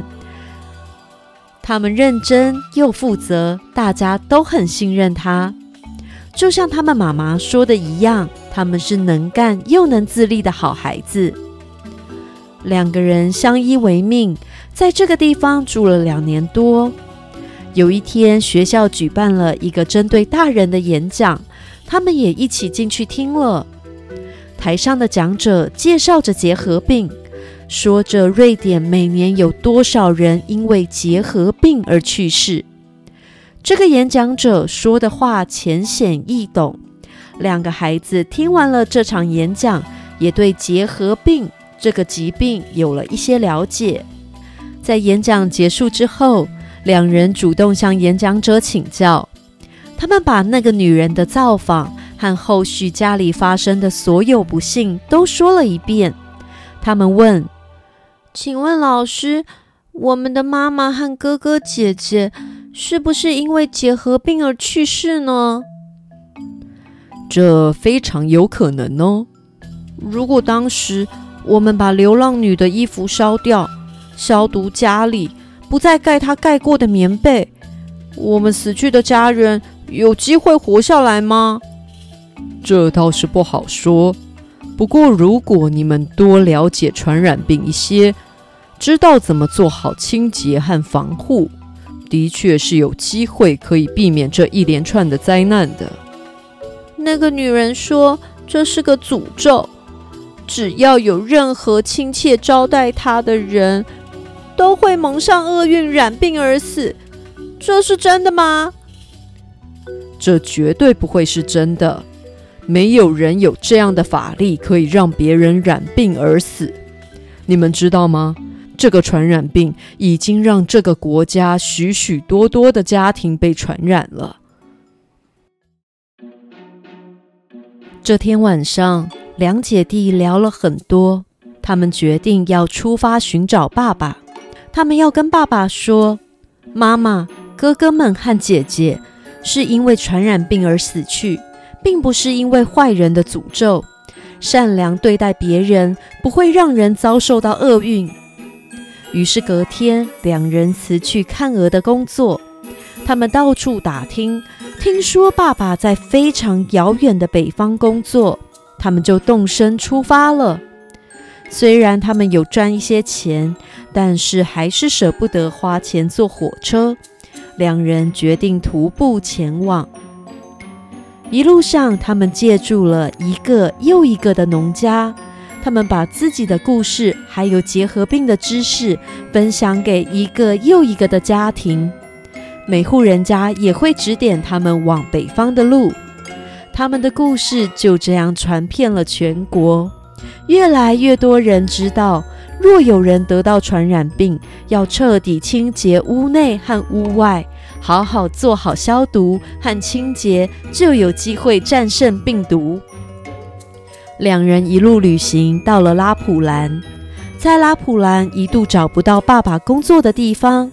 他们还梦到半夜有个拇指般大小的小人告诉他们爸爸在哪里。最后，他们一家三人紧紧牵着手，一起启程回家。爸爸解开了长久以来的烦恼，一直弯着的腰挺得直直的。奥萨和麦兹放松的笑着，他们终于又可以当个孩子了。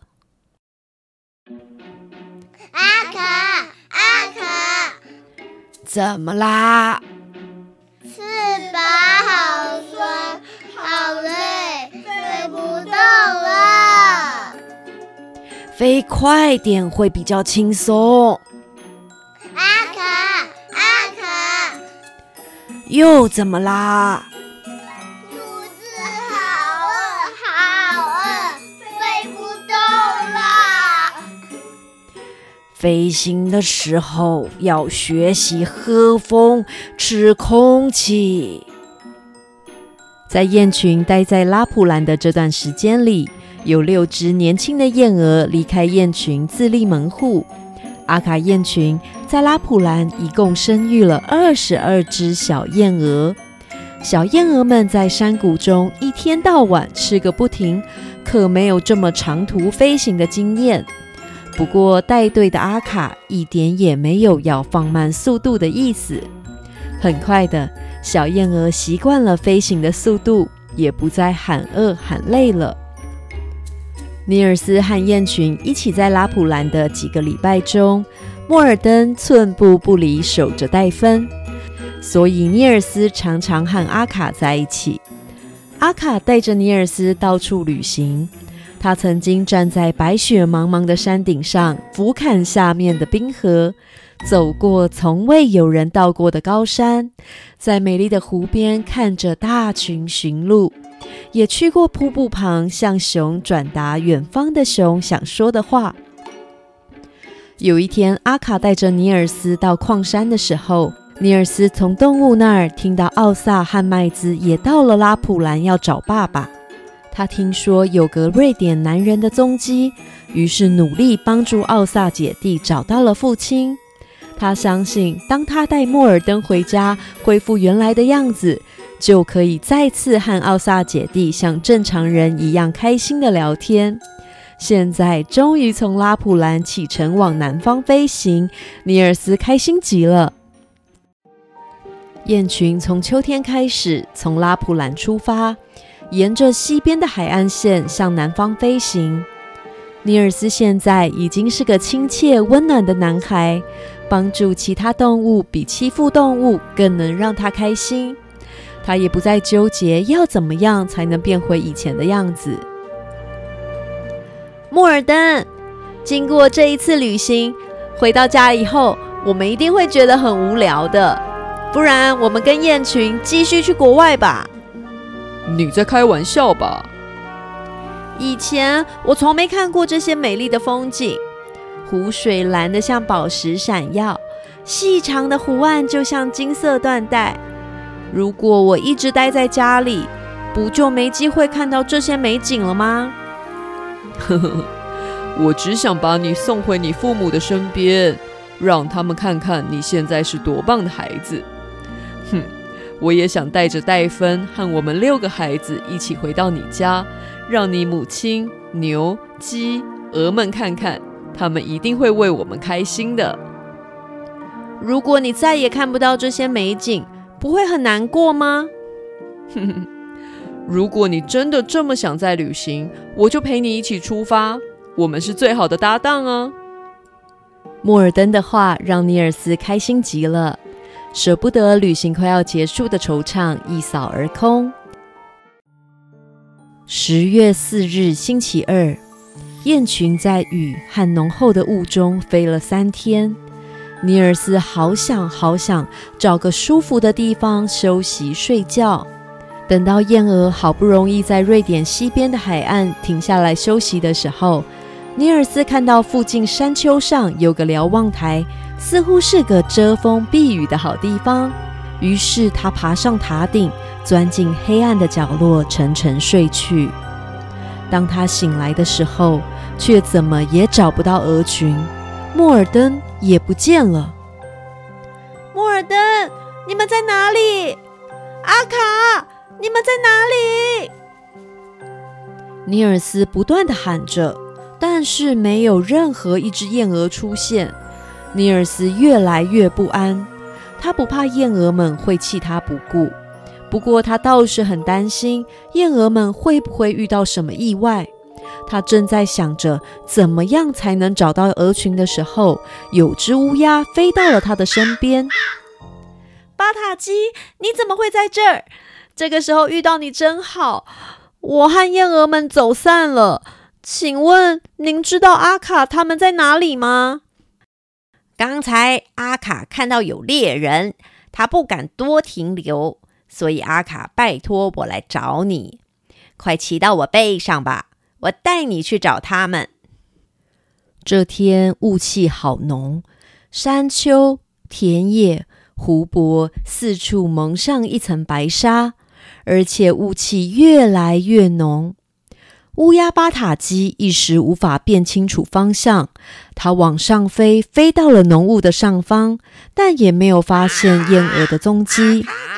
巴塔基和尼尔斯不断的喊着，但都没有获得任何的回应。我们运气太差了，这个方向没错。等到雾散了，一定可以找到他们的。巴塔基沿着河流往南飞，突然雾散了。巴塔基找了个田地降落，带着尼尔斯在田地中捡拾掉落的稻谷吃。两人边吃边聊：“尼尔斯，你看那座大山，那儿有很多狼哦。嗯，山上真是适合狼生活的地方。不过住在山谷里的人就辛苦啦，他们成为了狼攻击的目标。接着，巴塔基开始说起那座山上曾经发生的故事。在好久好久以前，有一次，狼群锁定了一个卖筒子的男人。那个男人正驾着雪橇，载着货物在雪上滑行。他驾着一匹又老又弱的马，拖着载着满满桶子的雪橇，跑起来力不从心。男人回头看。发现后方一群狼离雪橇越来越近，而现在距离农庄还有二十多公里远，心里害怕极了，恐怕今天自己是凶多吉少了。就在这个时候，男人发现前方松树之间有个跛脚的老妇人，杵着拐杖，很慢很慢地走着。如果他不去救老妇人，这个老妇人一定会遭受到狼群的攻击，但如果他停下来扶老妇人上雪橇，那狼群也会追上他们。牺牲老妇人，这样他和马都会得救。但是如果他真的眼睁睁看着老妇人被狼群攻击，他也会终身不安的。艰难的选择让男人陷入煎熬。最后，这个男人选择停下来，让老妇人上雪橇，但是他也气自己无法抛下老妇人独自逃走，于是他粗暴地对着老妇人大吼：“你这个老太婆，现在在这里干什么啊？好好待在家里很难吗？现在我和我的马都被你拖累了。”老妇人没有回答。这个男人继续滔滔不绝的一直骂：“这匹马今天已经跑了五十公里了，你现在上来增加了雪橇的重量，它没多久就会累垮了。”这时，雪橇在冰上发出嘎吱嘎吱的声音，听起来似乎已经不堪负荷了。同时，狼群的喘息声越来越近了。我们都要完蛋了啦！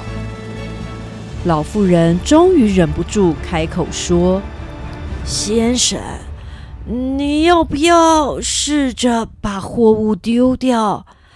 雪橇重量变轻，马会跑得更快。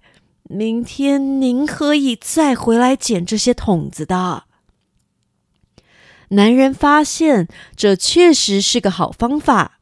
他把缰绳交给了老妇人，并把桶子扔出去，也成功的用滚落的桶子暂时分散了狼群的注意力。正当他想接着把另一个大桶子推下雪橇的时候，他停了下来，心想：应该还有更好的办法吧？到底要怎么做才能让马跑得更快呢？老妇人看男人停下了动作，开口说：“如果这个方法行不通，我会自愿下去让狼吃的。您别担心啊。”“呵呵呵，您很勇敢，感谢您愿意这么做。不过，我正想到一个可以拯救我们的方法，相信我，这一定行得通的。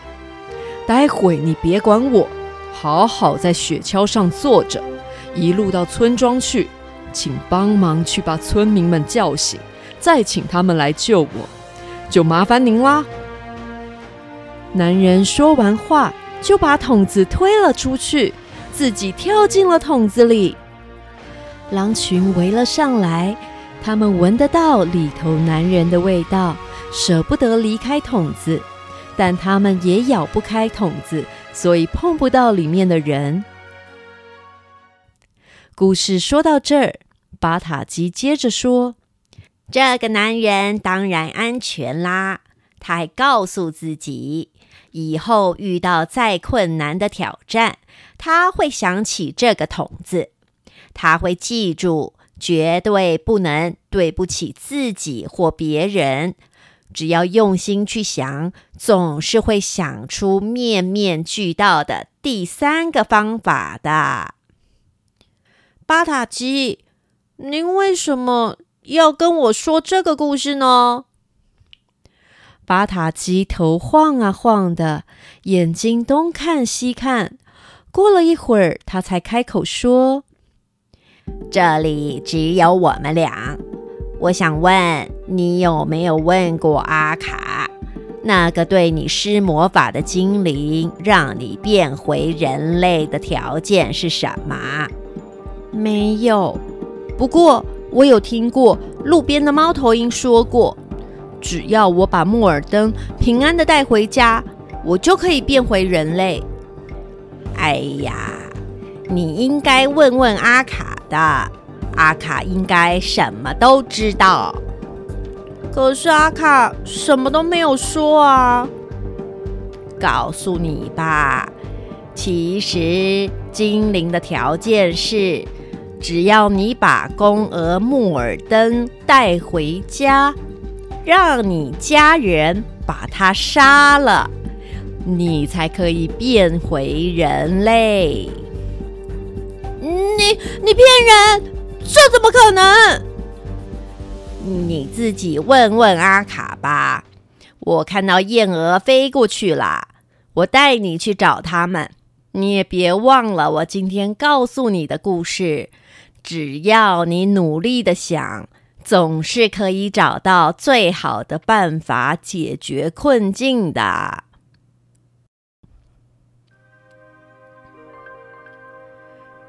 尼尔斯告别了巴塔基，回到了雁群中。他趁着阿卡落单的时候，询问巴塔基所说的精灵的条件是不是真的。阿卡没有否认，两人最后达成共识。决定不对莫尔登透露这个秘密，他们害怕正直又勇敢的莫尔登可能一时冲动做出不可收拾的事情。十月七日星期五，这天雁群在一个沿岸休息，深夜时分，所有人都睡着了。阿卡突然醒来，把身边几个年长的燕鹅叫醒，最后他啄了啄尼尔斯。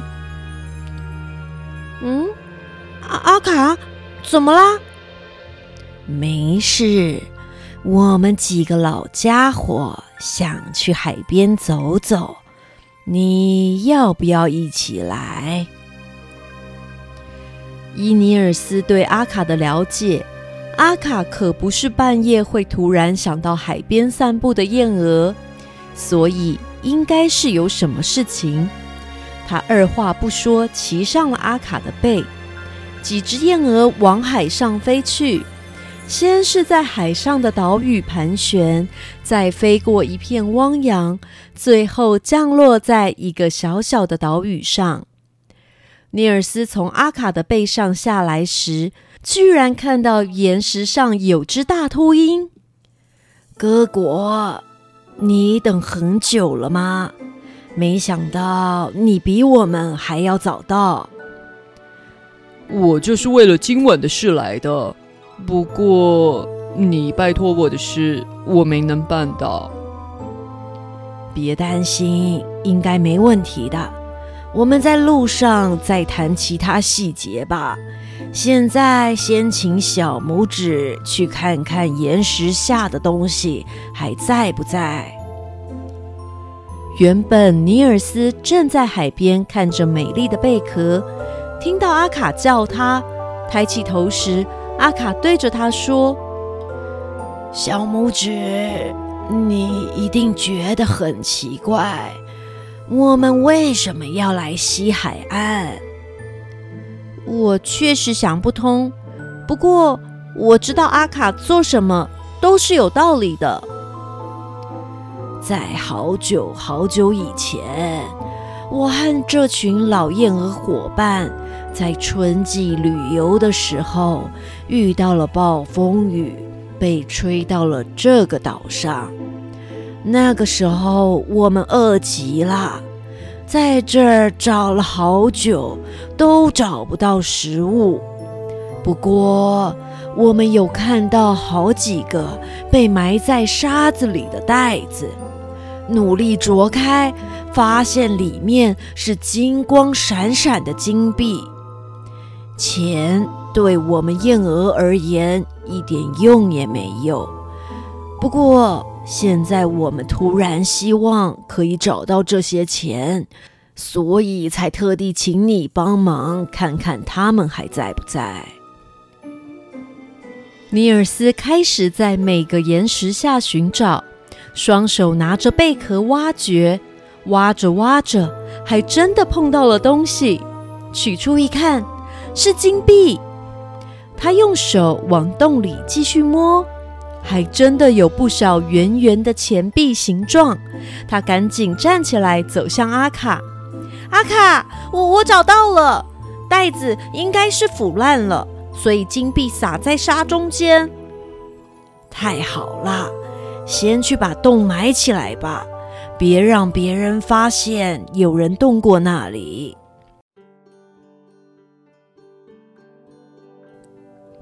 尼尔斯依照指示把金币埋好，回到岸上时，发现阿卡站在六只老燕鹅的前方，严肃的神情让尼尔斯连忙脱帽打礼。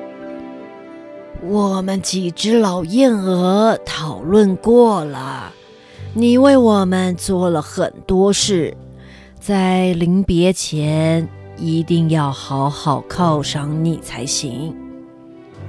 我我不需要什么奖赏，被帮助的人其实是我，一路以来一直是你们在照顾我，非常谢谢你们。小拇指，你太客气了。你跟着我们旅行，带些礼物走也是好的。我跟着你们学习到的东西，比金钱还有价值。而且你们不是需要这些宝物吗？我们是需要这些宝物，我们想把它送给你和你的父母。我想他们一定对你们有帮助。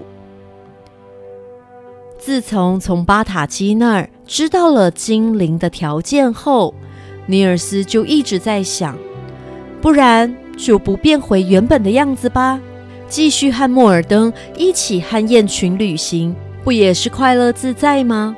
于是他对阿卡说：“我还没向你们道别呢，我不想回家了，可不可以带着我和莫尔登一起继续旅行？”阿卡。哥果和其他燕鹅们彼此相望无语。过了一阵子，阿卡开口说：“我们从拉普兰出发的时候，我请哥果先去你家，希望可以找到小精灵谈谈。”“是的，这就是我刚才说我没有办好的事情。我告诉那个精灵，你已经变成了好人。”帮助了很多动物，可不可以把你变回来？但是他不愿意答应，他只说你的爸爸帮弟弟当借钱的保人，但弟弟倒债跑了。你爸爸还跟朋友借钱买马，那匹马第一天工作就摔断了腿。你的爸爸妈妈现在的经济非常困难，你们家已经卖掉两头牛了。如果再借不到钱，你爸妈就要搬家了。所以他只说要你赶快带莫尔登回家去。尼尔斯听着哥果的话，双拳握紧。莫尔登是他最好的朋友，他怎么可能不顾朋友的安危把他带回家？他爸妈是正直的人，他们如果知道。自己变回正常人是因为自己出卖朋友，也不可能同意他这么做的。不过他一定得回家帮忙，到底该怎么做才好呢？十一月八日星期二，雁群飞到了斯坎尼省，和尼尔斯的家越来越近。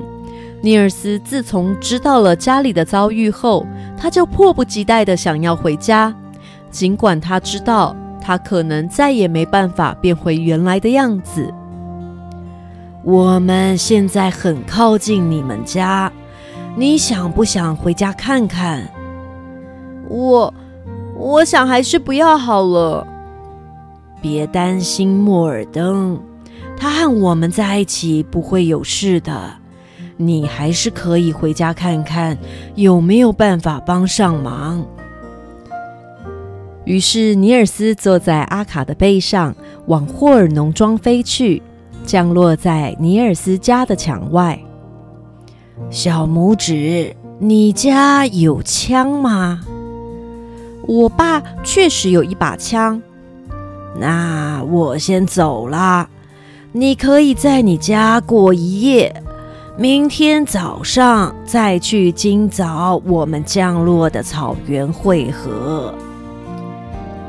眼看阿卡就要振翅起飞离开，尼尔斯突然有种感觉，似乎以后不会再有见到阿卡的机会。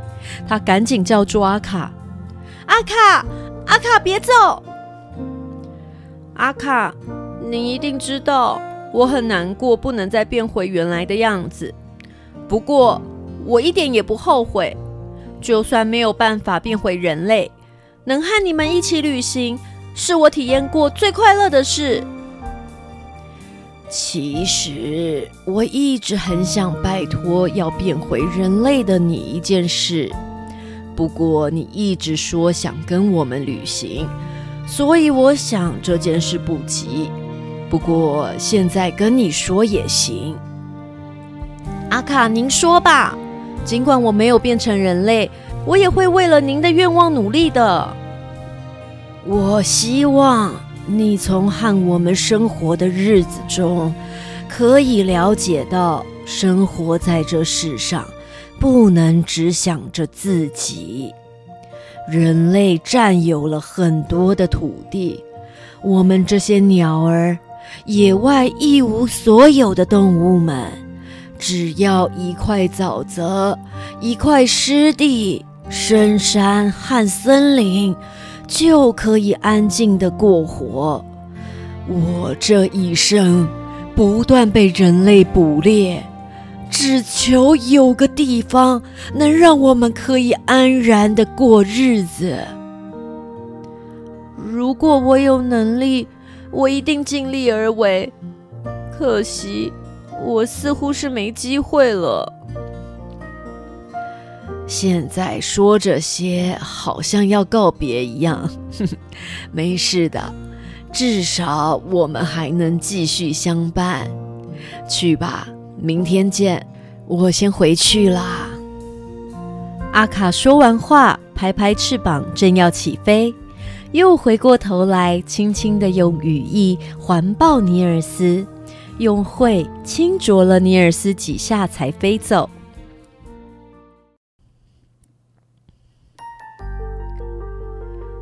尼尔斯走进农庄，他想，妈妈常常在挤牛奶的时候和牛说话。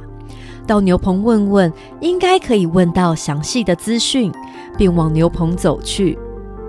牛棚里原本有三头美丽的母牛，如今只剩下一头，也就是五月玫瑰。它这时孤零零的垂着头。你好，五月玫瑰，我爸妈还好吗？猫和鸡还好吗？五月玫瑰惊讶的抬起头来，看到尼尔斯从容的走进牛栏里和他对话，他非常讶异。尼尔斯虽然和离开的时候一样小小的，穿着同样的衣服，不过他现在精神抖擞，说话利落，已经是个充满自信的男孩了。我有听说你变了，我本来完全不相信的。但你现在真的是完全不一样了，欢迎回来呀，小家伙！尼尔斯，看到你真好，我很久没有这么开心了。谢谢您，可以跟我说说家里发生的事了吗？在你走后，这个农庄什么事都不顺，最惨的是买了那匹马。既不能做事，要照顾他，还很花钱。你父亲心软，不想杀他，但又没办法把他卖出去，所以只好把我那两个伙伴给卖了。尼尔斯其实还很想问问爸爸妈妈有没有担心自己，但是他发现自己问不出口，于是他改问：“他们有发现莫尔登飞走了吗？”“当然有。”而且他们一直以为是你偷走白鹅桃家的，失去他们心爱的孩子，他们伤心极了，担心你是不是身无分文的到处流浪，更害怕你遭遇不测。尼尔斯告别了五月玫瑰，来到了马厩，不过他没有看到病恹恹的马。只有一匹健壮的马，舒适的住在干净整齐的马厩中。您好，我听说这里有匹马受伤了，但我不确定是不是您。你是主人的儿子？我听说他是个坏孩子，哎，你看起来一点也不像啊。我没有生病，只是我的脚里有东西，让我觉得很痛，完全无法走路。那个东西刺得很深，医生都没看到。你可以帮我告诉你的爸爸吗？我很愿意做事，但是现在只能站在这儿什么都不做，让我很羞愧。你没事，那就太好了。我在你的马蹄上刻上字，来提醒父亲好吗？话一说完，尼尔斯开始用刀子在马蹄上刻字。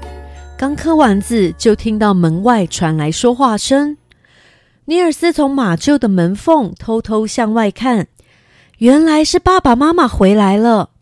才短短的时间，爸爸的头发变白了，妈妈的额头上也多了几条皱纹。不然，跟姐夫借借看呢？不行，我们不行再借了，欠债好难过啊。我还宁愿卖房子。你有没有想过，如果我们把房子卖了，哪天尼尔斯回来穷困潦倒，我们又不住在这儿，他该怎么办？是，没错。不过我们也可以拜托买房子的人，告诉尼尔斯我们在哪里，我们也会永远的欢迎他，这样好吗？对。只要他回来，我们会永远展开双臂欢迎他。爸妈说着说着走进了屋里。尼尔斯发现，爸妈虽然误会他偷走了鹅，但还是这么爱他。他好感动，他恨不得马上上前紧紧拥抱爸爸妈妈。如果他们看到我现在的样子，一定会更难过的。正当尼尔斯犹豫的时候，有一辆马车停在农庄门口，居然是奥萨一家。原来奥萨的爸爸挖到了铁矿，变得富有，所以他们特地登门感谢尼尔斯在奥萨姐弟旅程中的各种帮忙。不过，他们并没有提到尼尔斯跟着雁群，或是尼尔斯变小的事情。而尼尔斯的父母知道自己的孩子并没有变坏，还能帮忙别人，真是欣慰极了。告别奥萨一家，尼尔斯的爸爸走进马厩，他像往常一样检查着马蹄，仔细端详马的伤势。他发现马蹄刻了字，马蹄中有尖刺。爸爸用手摸了摸马蹄的底部，仔细查看。真的发现了一根东西。正当爸爸在帮马儿疗伤，尼尔斯躲在一旁偷看的时候，有一群访客来了，是莫尔登、戴芬和他们的小宝宝们。原来莫尔登发现自己已经靠近农庄，一心想带自己的一家人回家拜访老朋友，便自己启程回家。他们抵达的时候，院子里没有任何的人。莫尔登大摇大摆的和戴芬孩子们介绍着：“这里就是爸爸以前生活的地方。和沼泽、湿地很不一样吧？这里舒服极了。我们快走吧，我我有点不安。哈哈哈！别怕，跟我来。你看，这里是我的窝，这里是食槽。你看，还有很多美味的麦子呢。来吧，大家一起吃。莫尔登一边说，一边带着一家走进鹅窝中，大口大口吃起饲料来。就在这个时候，鹅窝的门“嘣”的一声被关上了。妈妈关上鹅窝的门，兴高采烈的跑到马厩里找爸爸。爸爸，你快来看，我抓到好东西了！妈妈，你来了，你看，我发现马蹄里的尖刺了。只要把刺拔出来，它就没事了。天哪，这真是太棒了！还有更棒的事，我刚才发现有只大白鹅带着燕鹅和好多鹅宝宝来到鹅窝。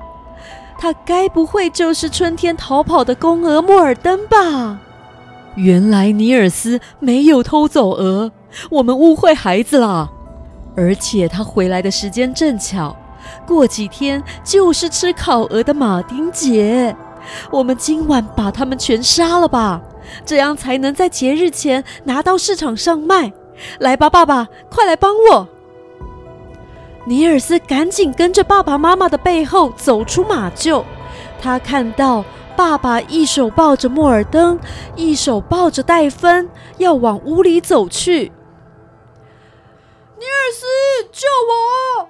小拇指，救救我们！救我！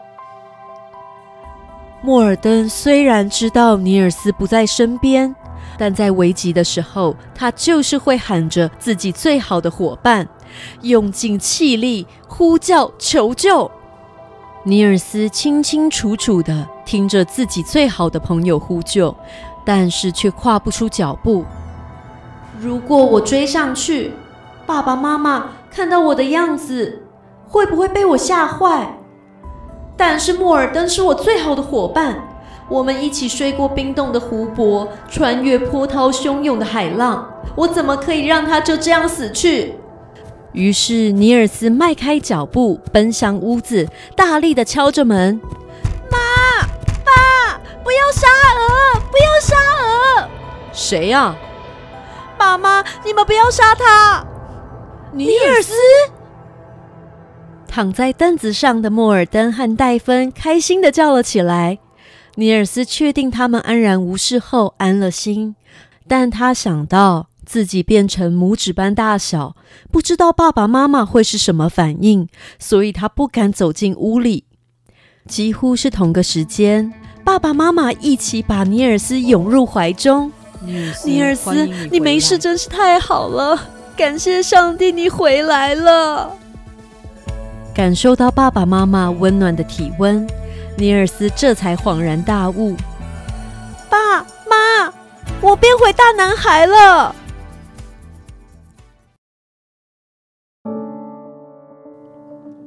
第二天早上，尼尔斯出发到东边的海岸。他一时无法确认自己是小矮人还是正常人，在经过石墙的时候，还会确认后方是不是有猛兽。查看之后，才想起自己已经变成正常人，不禁莞尔一笑。他走向海边，想要找到阿卡雁群。他想告诉大家，他变回来了，他又是正常的男孩了。海边一群一群的燕鹅飞过，尼尔斯知道这些都不是他的雁群。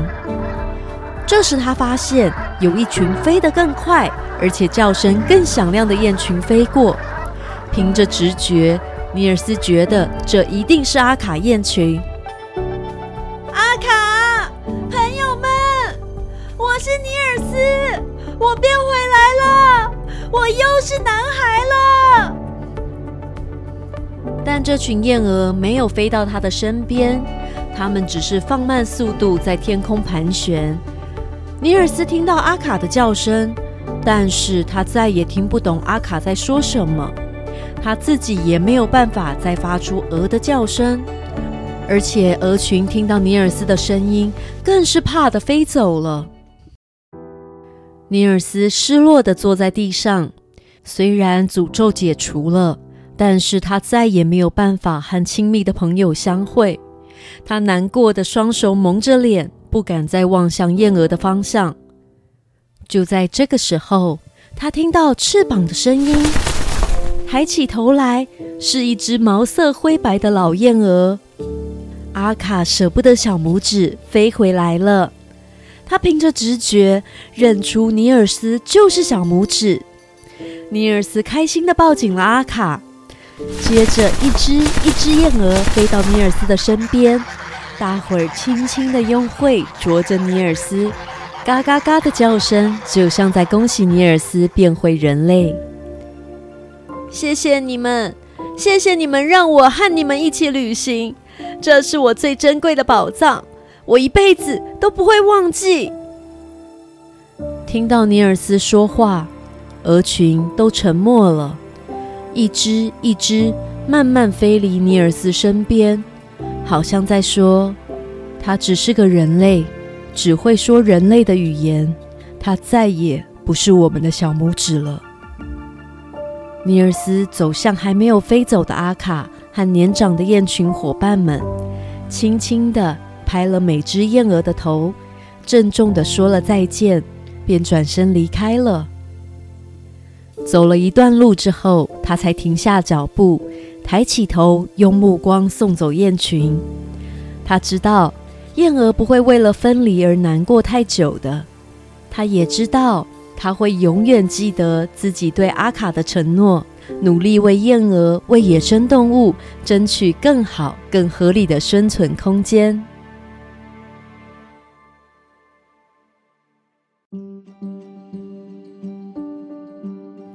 企鹅历险记》连载故事正式结束了，小坚果们，你们喜欢这个故事吗？